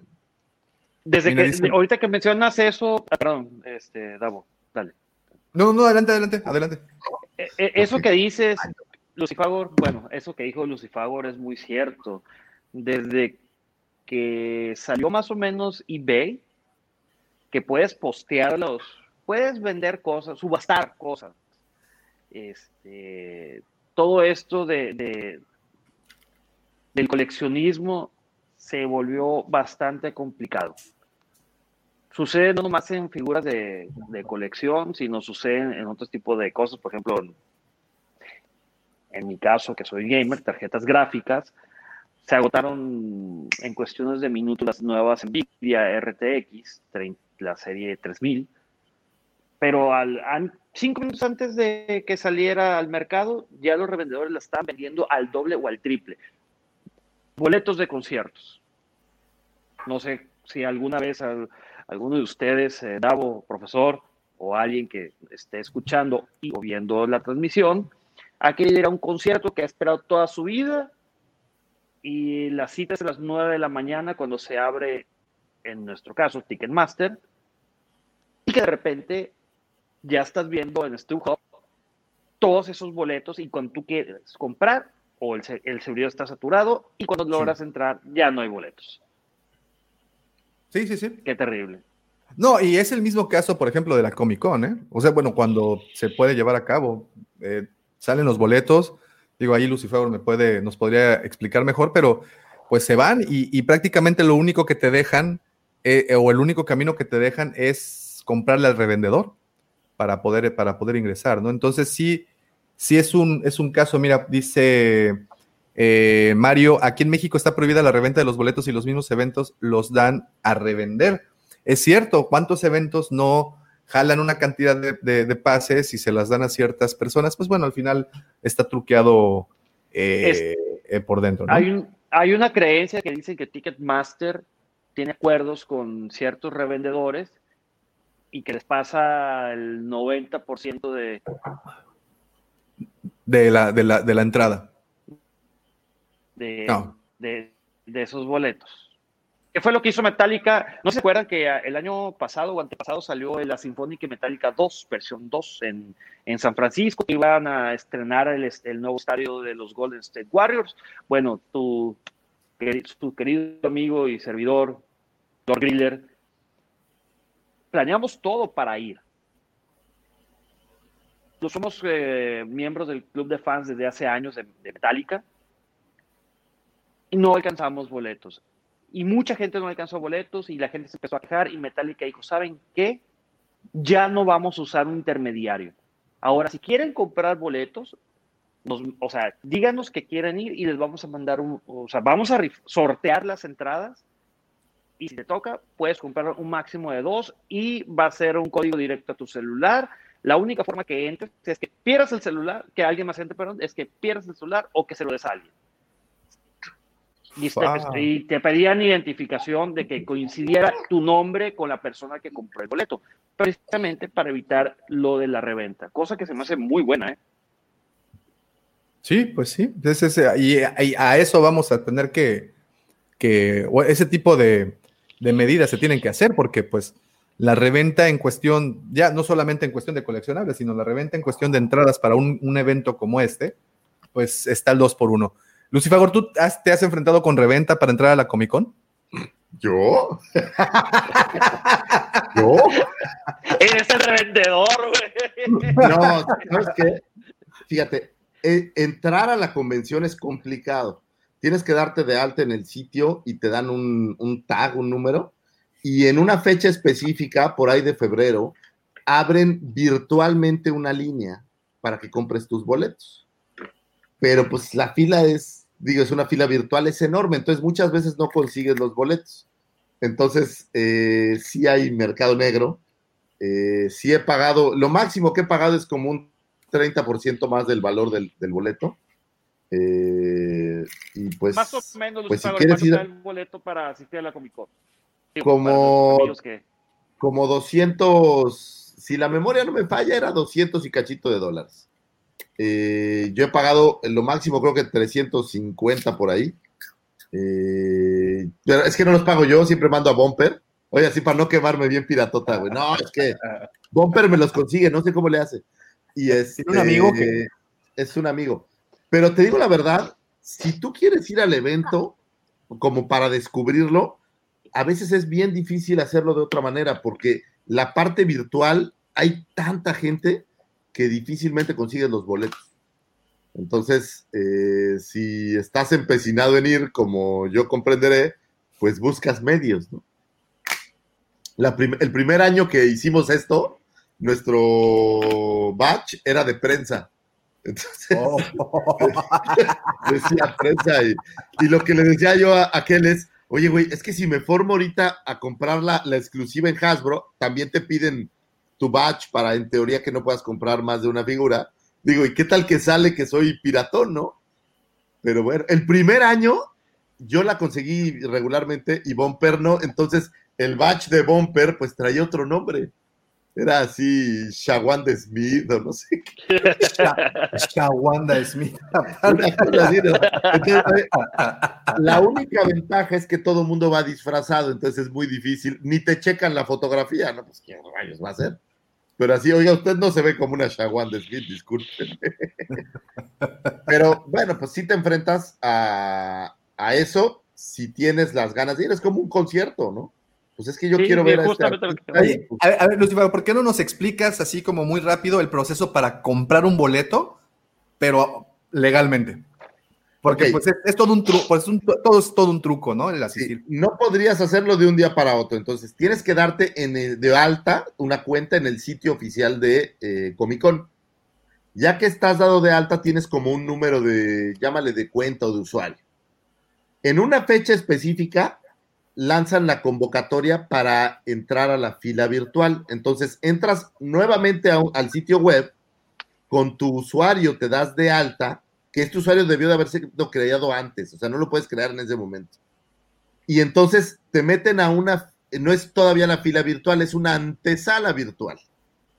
Y en esta antesala tienes que esperar a que te dé acceso a la fila virtual. Si te da acceso a la fila virtual, puedes comprar hasta cuatro boletos para otras cuatro personas que ya tengan su número de, eh, de cuenta de Comic Con. De otra manera, no puedes comprar boletos genéricos, digamos. No puedo comprarle boletos a mi mamá sin ponerla, no. Tiene que tener ella su propia cuenta de Comic Con. Y entonces, eh, estás en la fila virtual, esperas un rato, literal, ¿eh? Eh, la primera vez que lo hicimos, tenía cinco computadoras conectadas, eh, pensando en que se cayera el internet y en todo el rollo. Y al final sí logré entrar a la fila virtual y no pude comprar, ese es Bumper, por cierto, eh, y no pude comprar más boletos porque no tenía códigos de nadie más, digo, yo no lo sabía hasta ese momento. Entonces solo pude comprar mi boleto y ya el de Bumper lo conseguimos de manera, de manera, voy a decir ecléctica. Rumana. No convencional. perdón, ucraniana, no ucraniana. Ahora, tengo un dealer que, que la verdad nunca nos ha fallado en cuatro años, en cinco años. Entonces, si alguien quiere ir, avíseme y yo les conecto ahí con, con Cinea Events. se llaman. Oye, dice, mira, ese está bueno. eh, el proceso es como ingresar a urgencias del Seguro Social. Más o menos, más o menos. No, pues te quedas en la línea virtual y esperas, ¿no? Ahora, nada más compras tu boleto y ya te dicen, ah, ya lo compraste y te dan tu confirmación. Cuando llegas al evento ya te registras que ya llegaste y ahí te dan el badge y te dan todo lo demás, ¿no? O sea, no llega nada a tu casa, digamos. Oye, eh, esta, esta fue la convención en, en donde estuvo Mark Hamill disfrazado de. de Sí, Darth me tomé Vader. una foto, me tomé una Naranja, foto con ¿no? él, Sí, de- sin, de- sin saber que era Mark Hamill, por cierto. sin saber que era Mark Hamill, me tomé de- una foto. era un Stormtrooper, pero con naranja, pero con pelo de Donald Trump. Y traía un. No, no, no, era un Darth Vader naranja. Ah, un Darth Vader naranja, es correcto. Pero traía pelo de Donald Trump o algo, no me acuerdo qué traía. Obviamente lo vi y dije, la selfie, la selfie. Y después me enteré que era Mark Hamill, que al final no estoy seguro si fue real o no. Eh, creo que después desmintieron. Pero pues, ¿sabes quién todo el tiempo lo hace? Este Adam Savage, el, el cuate de, de ¿Los Mythbusters. años maravillosos? El- el- no, no, no, Ese- ese es ese es Fred Savage. Este es, este es Fred Savage. Savage, perdón. Pero eh, se disfraza siempre de algo y se pasea por toda la convención y en el panel que suele tener revela qué personaje traía. Entonces, al paso de los años, la gente ya anda adivinando a ver si, si lo encuentran o no. Es, es, es padre. Ese Mira, es, por ejemplo, dice- el catálogo que te dan de todo el evento. Dice Mario Castillo, el buen Mr. X del canal de Top Comics hizo un video del proceso a seguir. ¿Qué crees, mi querido Mari- Mario? También nosotros hicimos un, un Sí, ABC de cómo, cómo poder entrarle a- al evento. Y bueno, este, estas imágenes para las personas que estamos, eh, que están escuchando el podcast en su versión audio, estamos pasando las imágenes, pues, de la visita del señor Lucifagor del 2018 a la Comic Con.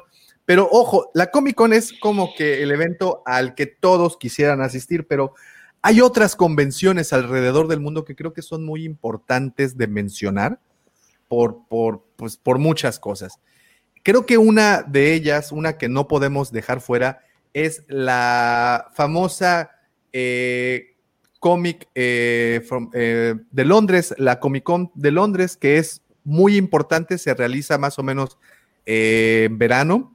¿Y por qué es importante o tan importante la Comic Con de Londres? Pues porque una, eh, Star Wars, pues gran parte se ha filmado en Londres, en los estudios Elstree, que por cierto hay un documental muy bueno, se los recomiendo, Elstree 1977 en, en Prime. A esta convención, el año pasado, el año antepasado, perdón, antes de hecho de la salida de Rise of the Skywalker, eh, a esta convención asistió Palpatine y asistió este otro Hayden Christensen, y pues de ahí empezaron los rumores, ¿por qué está Hayden Christensen anunciándose? ¿Por qué está Ian McDermott en una convención? ¿Qué va a pasar? Y pues tómale, ¿no? Que nos entregan a Palpatine eh, ese mismo año y pues bueno, al año siguiente o a los dos años nos avisan que Hayden Christensen pues estaría también en una serie. Entonces, como bien dijiste, profe, eh, la semana pasada, pues siempre Star Wars está dando la nota, ¿no? Siempre, siempre es, es bueno ver ahí a, a todas estas, a estas personas reunidas. Y Ahora- pues bueno, ajá. Un dato curioso de la Comic Con. ¿Tú sabes cuál fue la primera cinta que hizo una presentación en Comic Con y hizo un pequeño screening? Claro, por supuesto que lo sé, pero voy a dejar que el resto con, con- con- con- confirme para que pues yo, yo, yo, yo soy trampa. Esa es una buena de trivia, ¿eh? Por Es cierto. una buena pregunta de trivia. Y que todo fan debiera saber. ¿Cuál fue la primera película que hizo un screening en la Comic Con? Y fue un boot así chiquititito, 1976. ¿Mm? ¿Nada? Bueno, se los voy a dejar ahí para que lo investiguen, muchachos. Ok, muy bien. A ver, eh, siguiente convención que todo mundo debería de asistir, o bueno, o todo mundo, ¿eh? ¿Qué tal? Eh, que pues deberíamos de intentar o hacer el esfuerzo de asistir. ¿Cuál crees que sea esa? Eh, digo, si eres coleccionista, obviamente las Toy Fairs que se hacen por todos lados, pero en mi humilde opinión, la siguiente más importante debe ser la Adult Entertainment Con en Las Vegas. la, la convención de material para adultos es una... Este año sí se va a llevar a cabo, ¿eh? Esa Y sí ahí se va a ah, esa, no. es- es- esa no se canceló, güey. La cueva del Guampa estará ahí. No, el ¿cómo especial de la cueva. Es que Doña Carmen va a tener un boot. De, es un nuevo emprendimiento de Doña Carmen. De hecho, son dos porque no caben uno. Bueno, sí, entonces, este, pues ahí va a estar, sí. Pero esa no se la pierdan en Las Vegas, está, está interesante, digamos. Ok, eh, a ver, mira, rápido, tenemos como preguntas por acá. Eh, ¿Les ha fallado al no haber visto? ¿Qué dices? Dice, se me hace raro con el COVID ver una Comic Con en vivo. Sí, pues no, no creo que pase, pero ¿en cuántos años creen que se dejen atrás los cubrebocas en las convenciones? Yo creo que ya no se van a dejar atrás, yo creo que No. ya esta, esta psicosis del contagiadero la vamos a tener ya siempre y sobre todo cuando se trate de eventos en donde tanta gente se, se llegue a reunir. ¿Qué, ¿Qué creen que valga más la pena, San Diego Comic Con o una Celebration? Ándale, excelente pregunta. La respuesta es Deme fácil. deme un ¿de segundo, se me hace que ya regresó el internet. Déjame reinicio el modem. Aquí el tema es de qué eres más fan. Si eres un fan de Star Wars, pues yo creo que la Celebration es tu evento. Obviamente. Porque la Comic Con es, es global, o sea, vas a ver de todo, las cosas, videojuegos, cómics, eh, cine, televisión, eh, arte incluso. Eh, o sea, son, creo que son eventos, yo le diría que son eventos diferentes, digamos. Pero es, muy buena. decir- no, es como Sí. decir ir a, ir a la, a la D, D12, ¿o ¿cómo se llama la de Disney? eh, la de 23. La de 23. La de 23, pues si eres fan de lo que hace Disney, pues es el evento al que hay que ir, ¿no?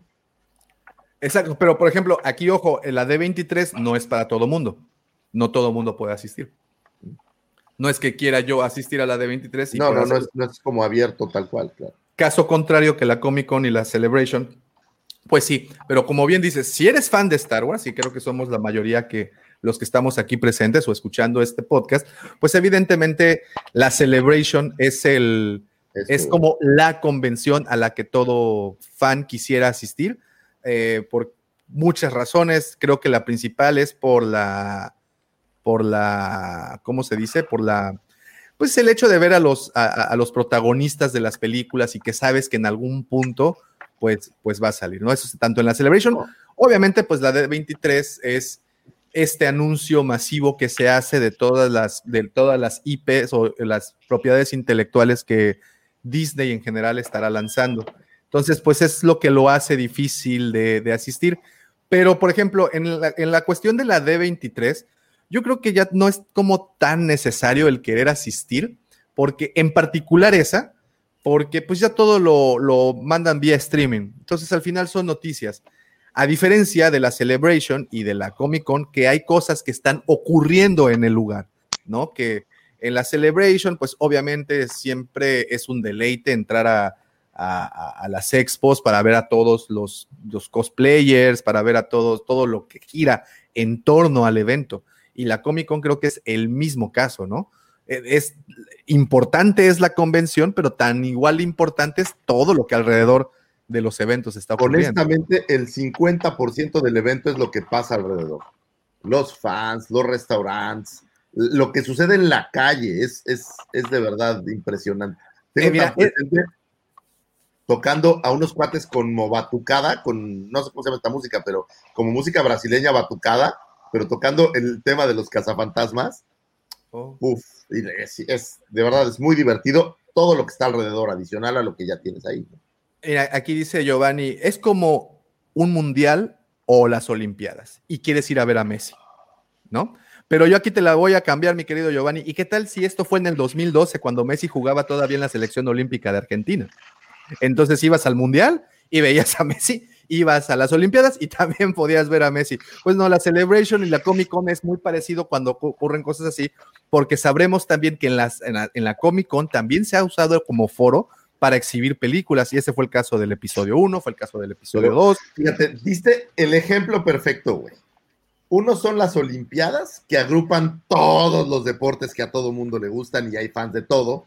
Y otro es el Mundial, que es la gente que es fanática del fútbol en específico. Creo que así de clara es la diferencia. Las dos son grandes y enormes. Sin embargo, el Mundial es para el que es de hueso colorado del panball, de uno. Y las Olimpiadas incluyen fútbol, pero muchos otros eventos más. Claro, claro, claro, claro. Sí, e- es correcto. Eh, pues bueno, ahí tenemos eh, este par de convenciones. ¿Qué otra podrías poner sobre la mesa que es importante? Antes de pasar a- a- ¿cómo se dice? A desmenuzar un poco lo que es la celebration, que para muchos de nosotros, pues eh, evidentemente es la más importante. Pero antes de llegar allá, ¿alguna otra que estaría bien sugerir? Una- ¿Alguna otra que se te ocurra? Bueno, yo de entrada tengo la San Diego, la, perdón, la nueva, la Comic Con de Nueva York, porque creo que en, en- a nivel de asistencia, y esto es algo, esto es algo muy, muy curioso, a nivel de asistencia es más fuerte la Comic Con de Nueva York que la de San Diego. Van más personas a la de Nueva York que a la de San Diego. Pero en cuestión de catego, pues es más importante la de San Diego. No por ello deje, deja de ser muy, deja de ser importante también la de Nueva York, en donde también se han hecho muchos anuncios, en donde nos han presentado muchas cosas, se han presentado también actores, actrices, etc., etc. Esa también es, es de las que, de las que hay que. Que, que eh, hay una versión chiquita de la Comic Con que se llama WonderCom, que es más enfocada específicamente al mundo del cómic, pero que también tiene, tiene mucho jale. Digo, si te gusta sobre todo el cosplay y los superhéroes y este tipo de cosas. Fíjate, también tenemos otra muy importante que se llama la, que se hace ju- justamente en Seattle, que se llama la Emerald City Convention, que esta es 100% cómics, que es 100% este tipo de contenido. Y, y- y, pues como bien comentaste, la WonderCon también es muy importante. Mira, aquí dice George, eh, la Comic Con de Brasil también es de las más importantes de, de Latinoamérica. Bueno, no, no, en este caso no de Latinoamérica. Eh, mira, ah, este cuate, Rich Aguilar me cae re bien. Aquí es como querer conocer a Dan Marino, por eso vale la pena ir a los eventos. Pues yo siempre he querido conocer a Dan. ¿Cómo sabes que siempre he querido conocer a Dan Marino? Eh, pero bueno, ¿alguna otra convención? Sí. Pepe. Yo, yo, yo. Mira, viéndolo para el lado gamer, la E3. Entertainment Expo, eh, ¿cómo? Electronic Expo Entertainment. Antes, por ejemplo, el CES, el Consumer Electronic Show, era interesante, pero ya dejó de ser muy del lado de los videojuegos, entonces por eso creó la E3. Y hay otra eh, que se lleva a cabo, eh, se lleva a cabo en Estados Unidos, y hay otra, creo que es un tipo eh, hackathon, algo así, que se lleva a cabo en Alemania, que son de los juegos eh, eh, online, por así decirles. ¿No es la BlizzCon? Se- lo hizo muy famoso. ¿Cuál, perdón? ¿La BlizzCon?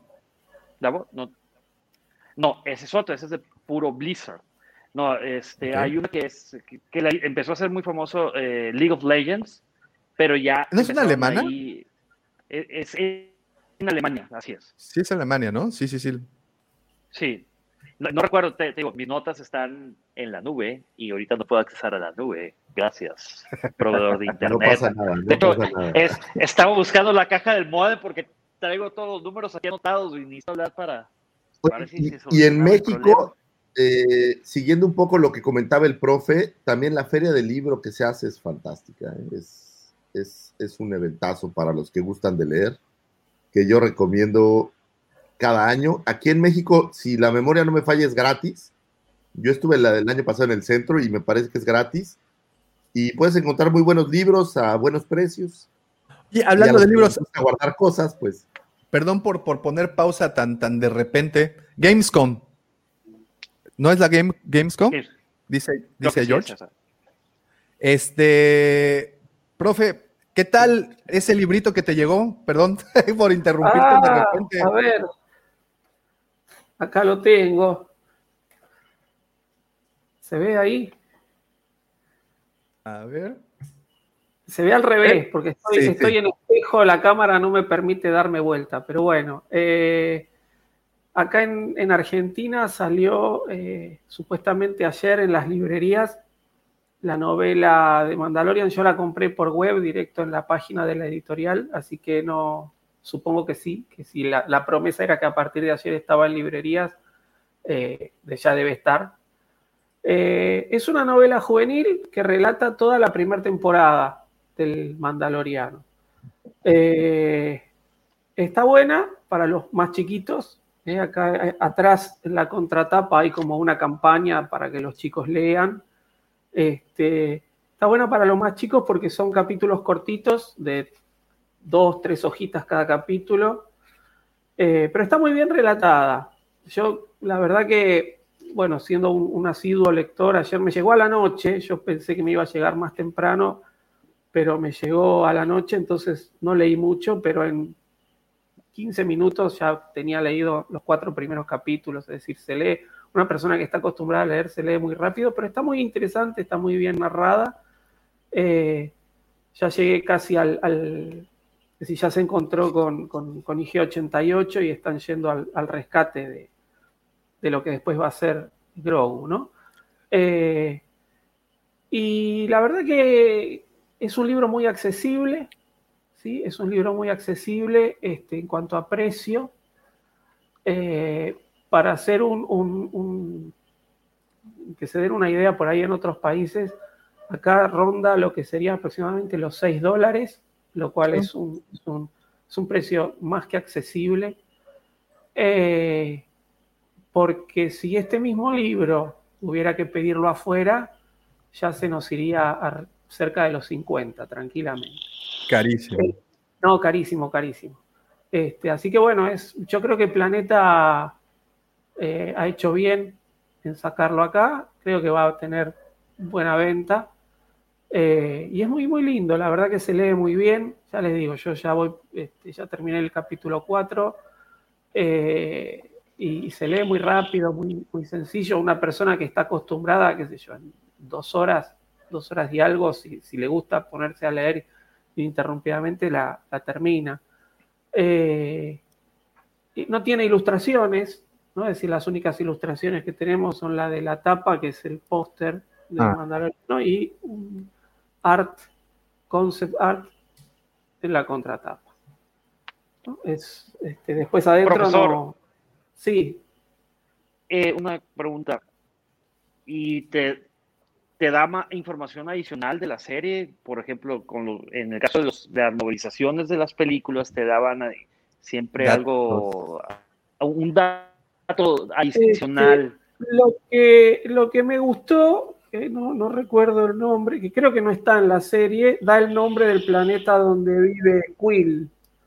Oh, creo que la se menciona. No, no se menciona. Este, ya les digo a ver si lo encuentro. Arbala 7 se llama Sí. el planeta donde vive Quill. Vaya, esa sí fue una pregunta que se hizo, nos hicimos por mucho tiempo. Sí, sí, sí. El planeta donde vive Quill se llama Arbala 7, que, a mí me, eso, la verdad que yo no lo sabía. Este, y lo está bueno que por ahí este, relata un poco lo que piensa el mandaloriano, cómo se siente este, Ya. y demás.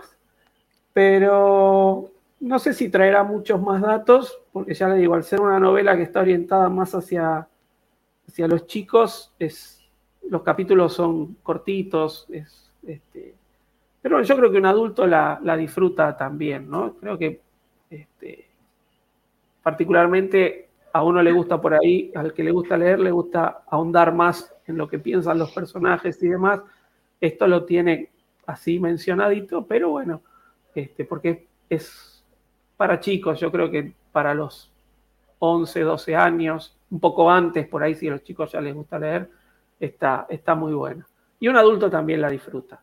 Así que bueno, este, yo la, la- la recomiendo, digamos. Excelente, profe. Muchísimas gracias. Nada más era esa pequeña acotación antes de continuar. eh, porque sí, como te dije ayer, te traigo envidia de la, de, de- de la, pues la única envidia que existe, no existe de la buena ni de la mala, Ah. simplemente envidia porque aquí a México, bueno, al menos aquí a Cancún, aún no llega.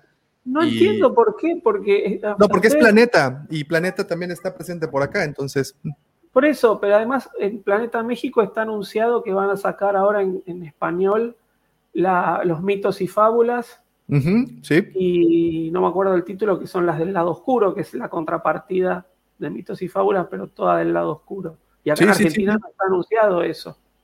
Este, no entiendo por qué esta, que es mucho más, más popular. simple, claro, no, no está, eh, y justamente más, más popular, que todo el mundo la está esperando, no, no esté anunciada ya todavía. Yo creo que en breve va, va a salir, no puede ser. Muy bien. Y bueno, ya para usar de recta final esto, obviamente todo mundo o todo fan le gustaría asistir a la Celebration, que creo que es la más representativa para todos los fans de, de Star Wars. Como muchos de ustedes saben, la primera Celebration se llevó a cabo en 1999 en Denver, Colorado. Se cuenta que fue toda una, eh, pues todo toda una situación eh, para que quedó a la, a la memoria.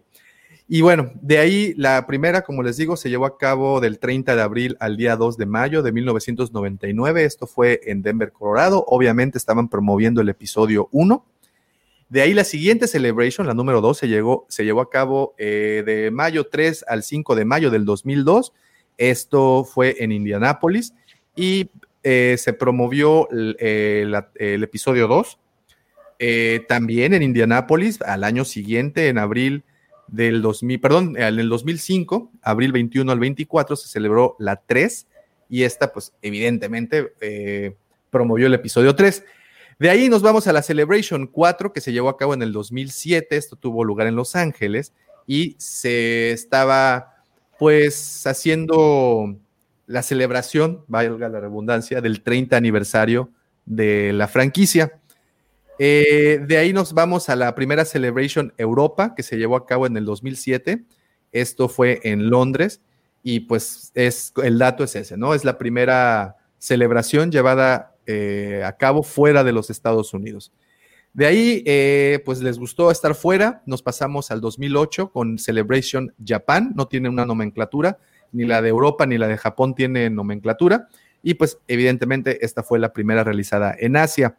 La celebración 5 tuvo lugar en agosto del 2010, fue en Florida y eh, fue pues el pretexto fue que George Lucas estaba anunciando eh, el episodio del episodio 1 al 6 en 3D, o bueno, la liberación de los episodios eh, 3D, que incluso vino acompañada con una línea de juguetes, eh, ¿correcto, Lucifago? Es correcto. ¿Me escuchan? sí. ¿Me escuchan? correcto. Sí, sí, sí. Es correcto, dije. Me quedé. No, yo sí. Parece ¿Eh? que Davo no nos escucha. Sí. ¿Tú no los escuchas. Davo Mático? Ya, yo las escucho. No, me quedé, me quedé congelado, lo siento mucho. Bueno, Ah, eh, de ahí me brinco a eh, la celebración número 4, se llevó a cabo en el 2012 también, eh, la misma, el mismo pretexto, a sacar las películas en, en 3D. Eh, la celebración 2, que también fue ya en Europa, la, perdón, la celebración eh, Europa 2 en el 2013. Eh, ya este fue el evento, primer evento ya bajo el paraguas de Disney. Tenemos la celebración de Anaheim, celebrada el 2015, y pues esta fue evidentemente para anunciar eh, el episodio 7 de Force Awakens. La celebración 3 de Europa se llevó a cabo en el 2016, igual en Londres, para la salida de Rogue One. Tenemos la celebración, eh, la Orlando Celebration del 2017, pues obviamente una para celebrar los 40 años del episodio 4 a New Hope y pues para promover la famosísima y bienaventurada película, la favorita del señor Lucifagor y del profe, The Last Jedi. Hay también de Pepe, porque hoy no está checo. Eh, tenemos, y la última que se llevó a cabo eh, a nivel presencial, pues fue la de Chicago, ¿no? La del 2019, del- de, abril 11 al 15. Esta se llevó una vez más a cabo en la ciudad de Chicago y era para celebrar una, pues los 20 años del episodio 1, dos, pues los 20 años de la Celebration. Tres, también promovieron el videojuego Jedi Fallen Order. Y cuatro, pues se usó para lanzar el primer teaser de tanto la última temporada de Clone Wars como de Mandalorian. Esas son todas las celebrations que se han llevado a cabo y, y- y creo Y había que programado para 2020 una, ¿no? había programado para el 2022 la de Anaheim. Bueno, esa es la del Ah, 2020. se postergó. Sí, sí, sí. La del 2020 es la de Anaheim, que se hizo o se trató de hacer vía online, que no funcionó. Y esa la postergaron para el 2022. Así es que Ahora, nos esta Celebration ha sido una plataforma para lanzar eh, cintas o lanzar estas series. Entonces, ante una baja ahorita de cintas, pues creo que esperarán hasta 2022 o tal vez un poco más. Sí, sí, sí, sí. Y ah, a ver, pues nada más como dato, como dato curioso, eh, eh, los principales organizadores o quien se encargó de, de realizar estas, estos eventos, el primero al menos, fue el señor eh, Dan Madsen, que pues fue eh, el presidente por muchos años del eh, primer fan club de Star Wars que existió. Dan Madsen fue el, pues el presidente de, ese, club. Una, una, persona de, persona de baja estatura. Supongo que continuamos ahí con, con, con, con la línea que usa Lucas. Y la otra persona que estuvo encargada de realizar el evento fue Anthony Daniels. Y él en un principio no quería realizar este evento. De hecho, se vio así como lo hizo muy, muy a fuerza porque la producción casi, casi lo obligó a, a realizar. Cosa que posteriormente se le convirtió eh, pues, en algo que, que, le encanta, ¿no? Y que es su medio y que se mueve como pez en el agua. Anthony Daniels estuvo tan reacio de asistir a, a esas convenciones para que posteriormente pues el Señor brillara en, estos sitios. Es junto con Peter Mayhew, creo, quienes más disfrutaban de ir a dar autógrafos. No sé. En el formato antiguo, supongo que en aquel entonces no te cobraban como ahora que te cobran en la mole, creo que eran 3 mil pesos por tu foto y tu autógrafo con el güey que hacía Superman, ¿no? Entonces, no, fíjate que sí, sí cobraron desde el ¿sí principio. ¿Cobraban el autógrafo?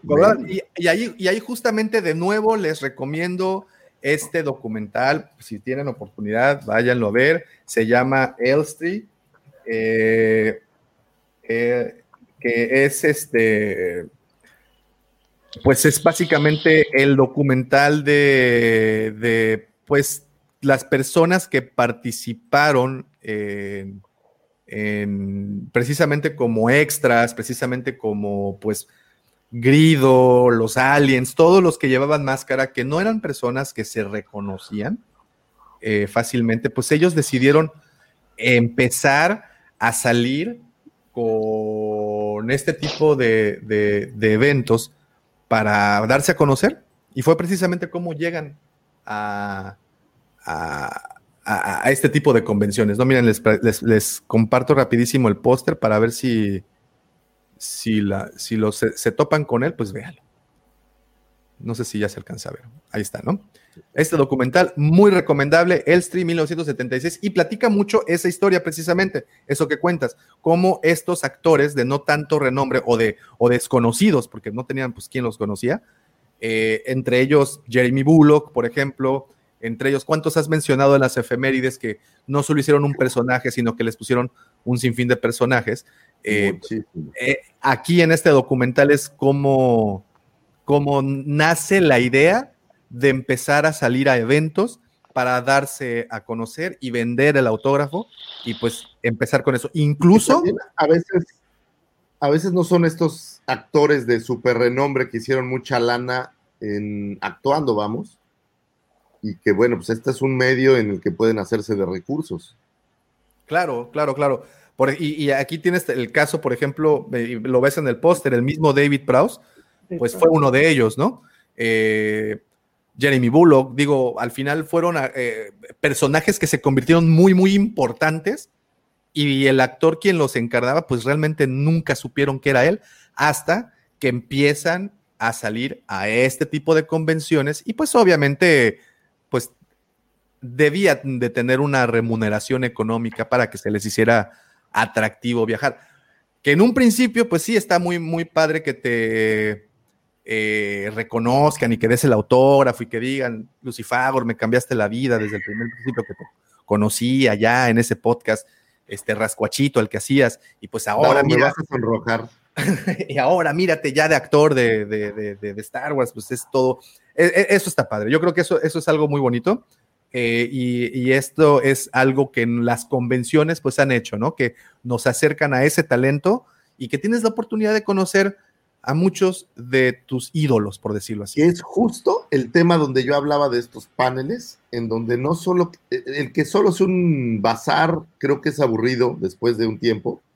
Creo que meterle carnita, conocer a gente que, que admiras, saber más de ellos, o sea, oír de viva voz qué opinan y qué piensan, esa creo que es la, la carnita más valiosa de una convención. Muy bien. Entonces, pues ya para despedirnos, ¿cuáles serían las tres convenciones que todo fan debería de asistir? Top 3. ¿Yo? Del que quieran, los que como quieran empezar. Toy Fair Nueva York, si eres coleccionista. La Comic Con, porque es la madre y padre de todas las convenciones. Y la Celebration.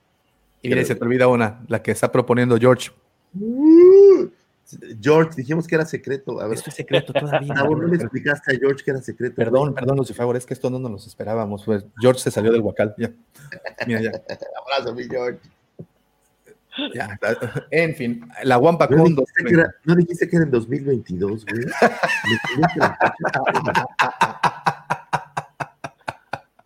Ahí está, dice ya, apúntenlo en su calendario, WampaCon 2023. Entonces, las tres, la Toy Fair, la San Diego Comic Con y evidentemente, como todo fan, la Celebration. Así lo veo yo. ¿Tú, Pepe, cómo la ves? ¿Concuerdas? Mira, en una no. Porque yo, como les comenté ahorita, yo lo veo también por el lado de gamer. Para mí, las top 3, y no precisamente en orden de importancia, serían la Comic Con, que es de que era un niño, quiero ir y no he podido. Lo más cercano que estaba en la Comic Con es afuera de.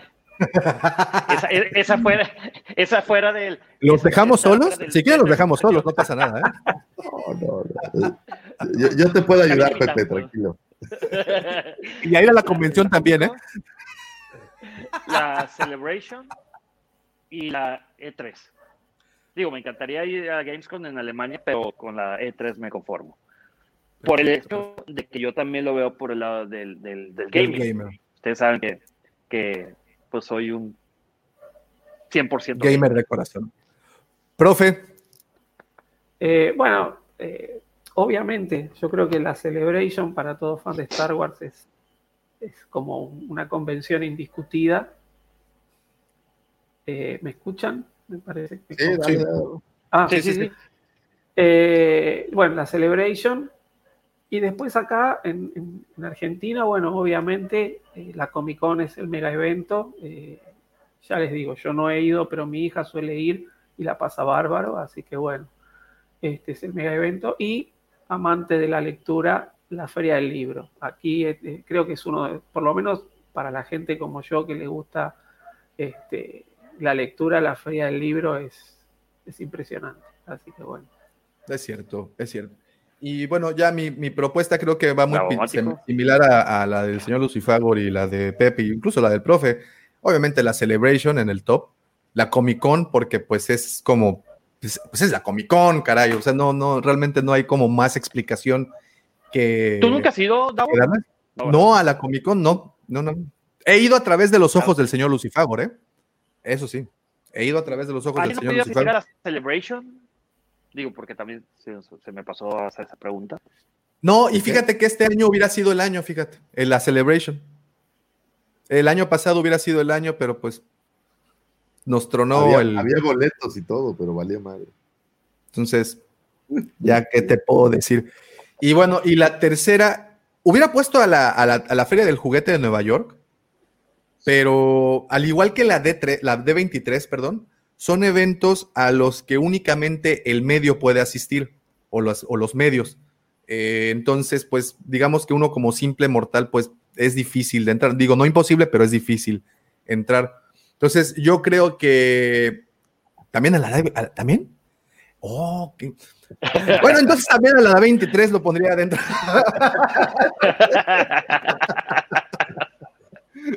Nada más, tráete un gancito, tráete un gancito y una chaparrita ahí. Dice George, he ido a través de los ojos pispiretos, dice Davo. ok, ok, luego te mando entonces una bolsa de gancitos para que, para que ya. Dice, se debería organizar el Wampa Tour. a la próxima Celebration. Híjole, híjole, mi Diego, ¿eh? ¿eh? Híjole, mi. Diego, nos acabas de, acabas de hacer algo. Ir a las canoas, dice la cucaracha borracha. cucaracha Doña borracha. Carmen, ¿es Doña Carmen ese Nick? Eh, Doña Carmen, ¿es usted? Miren, se los voy a decir y, y no quería dar esta noticia, pero las canoas ha cerrado después de que en diciembre Davomático devastara, no el lugar, la zona donde está ubicada las canoas, haciendo cosas que ni siquiera puedo mencionar. Las canoas ha cerrado sus puertas. El, el problema fueron los borregos que se salieron de- de- del evento. Sí, si, no se hubieran, pero- si no se hubieran escapado esos borregos, nadie se hubiera dado cuenta. sí, hubiéramos podido continuar. El problema es que los tenías pintados como de rojo y negro, como huelga, güey. Eso es donde se veían mal. No, Bueno. es que le van al Atlas. Pero bueno, Ah, era fiesta del Atlas. En fin, señores, ahí está. Esas son las propuestas. Creo que no dije la, la, La tercera. la tercera. la tercera mía. Les dije Celebration, les dije la Comic Con. Y, y si tengo que escoger una, un, un Davo categoría 4 azotó la zona, dice la cucaracha borracha. Eh, definitivamente la mole. La mole aquí en México creo que es un buen evento, es un evento que está creciendo poco a poco. Es un evento que es posible ir, sobre todo para todas las personas de México y Latino, eh, Hispanoamérica. Es como que el evento al que creo que debemos de asistir. Y creo que año con año se va a ir creciendo, creciendo, creciendo, creciendo, creciendo. Entonces, yo creo que ese es el que, el que recomendaría como fan de Star Wars, como fan de cualquier franquicia, pues ahí está. Esas son nuestras recomendaciones, señores, pero el chiste, el chiste de todo esto es que al menos escojan una de las que acabamos de mencionar y póngansela como meta, porque asistir a una de estas convenciones creo que es de esas cosas que se debe de hacer una vez, aunque sea en la vida, al menos una vez en la vida. sobre todo siendo fan no únicamente de Star Wars, sino de todas esas sagas épicas que hay allá afuera. Háblese de cómics, háblese de películas, háblese de libros, háblese de animaciones, de videojuegos. Hay muchísimas cosas, hay muchas convenciones que las cubren.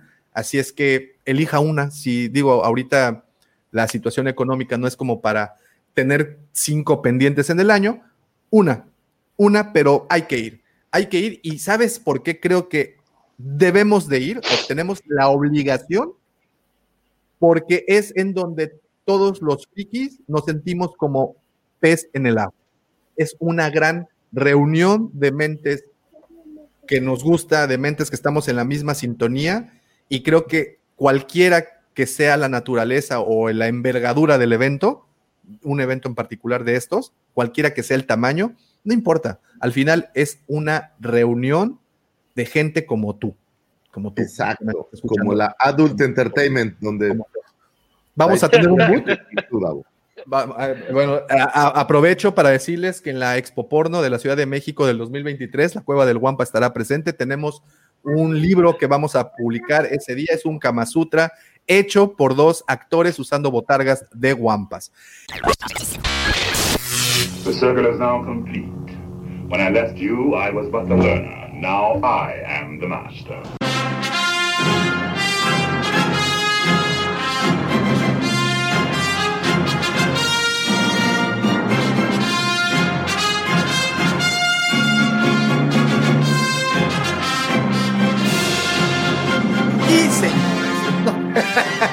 No, me resta absolutamente nada más que agradecerle a todas las personas que estuvieron conectadas desde el principio. A George, tenemos aquí a Diego.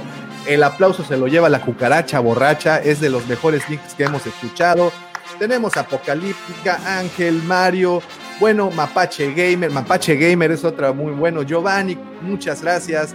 Muchas, muchas gracias, Alfred. Si ya no me escuchaste o ya no nos escuchas, muchas gracias.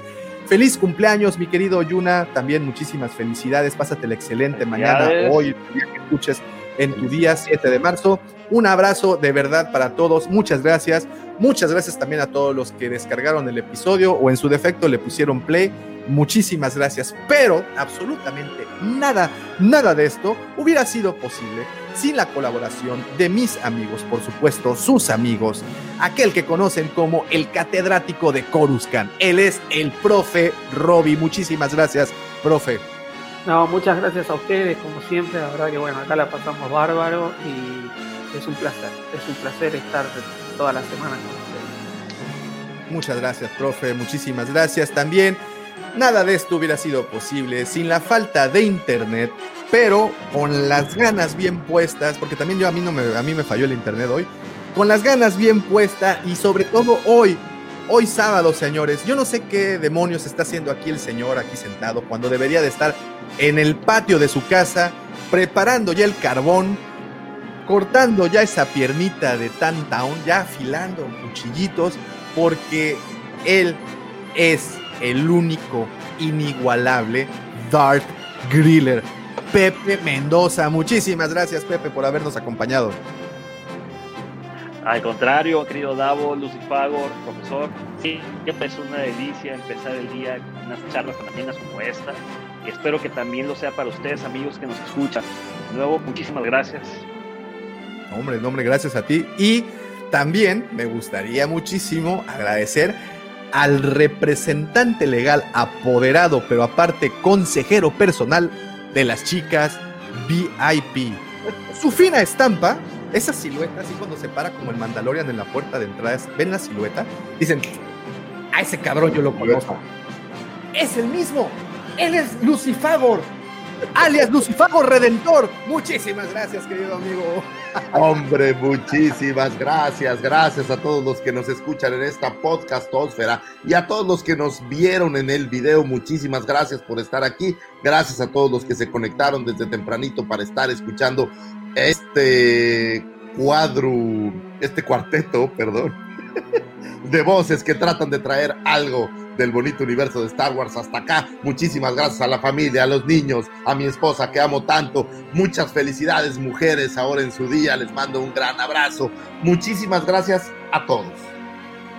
Pero, como ustedes saben, este programa ha ido creciendo al paso del tiempo, ha ido evolucionando, ha ido trayendo amigos, ha ido viendo necesidades de aprender más, de crecer más, de entender que la vida del hombre es este momento en donde el camino paso a paso es lo que nos va a dar ese faro de luz a donde queremos llegar.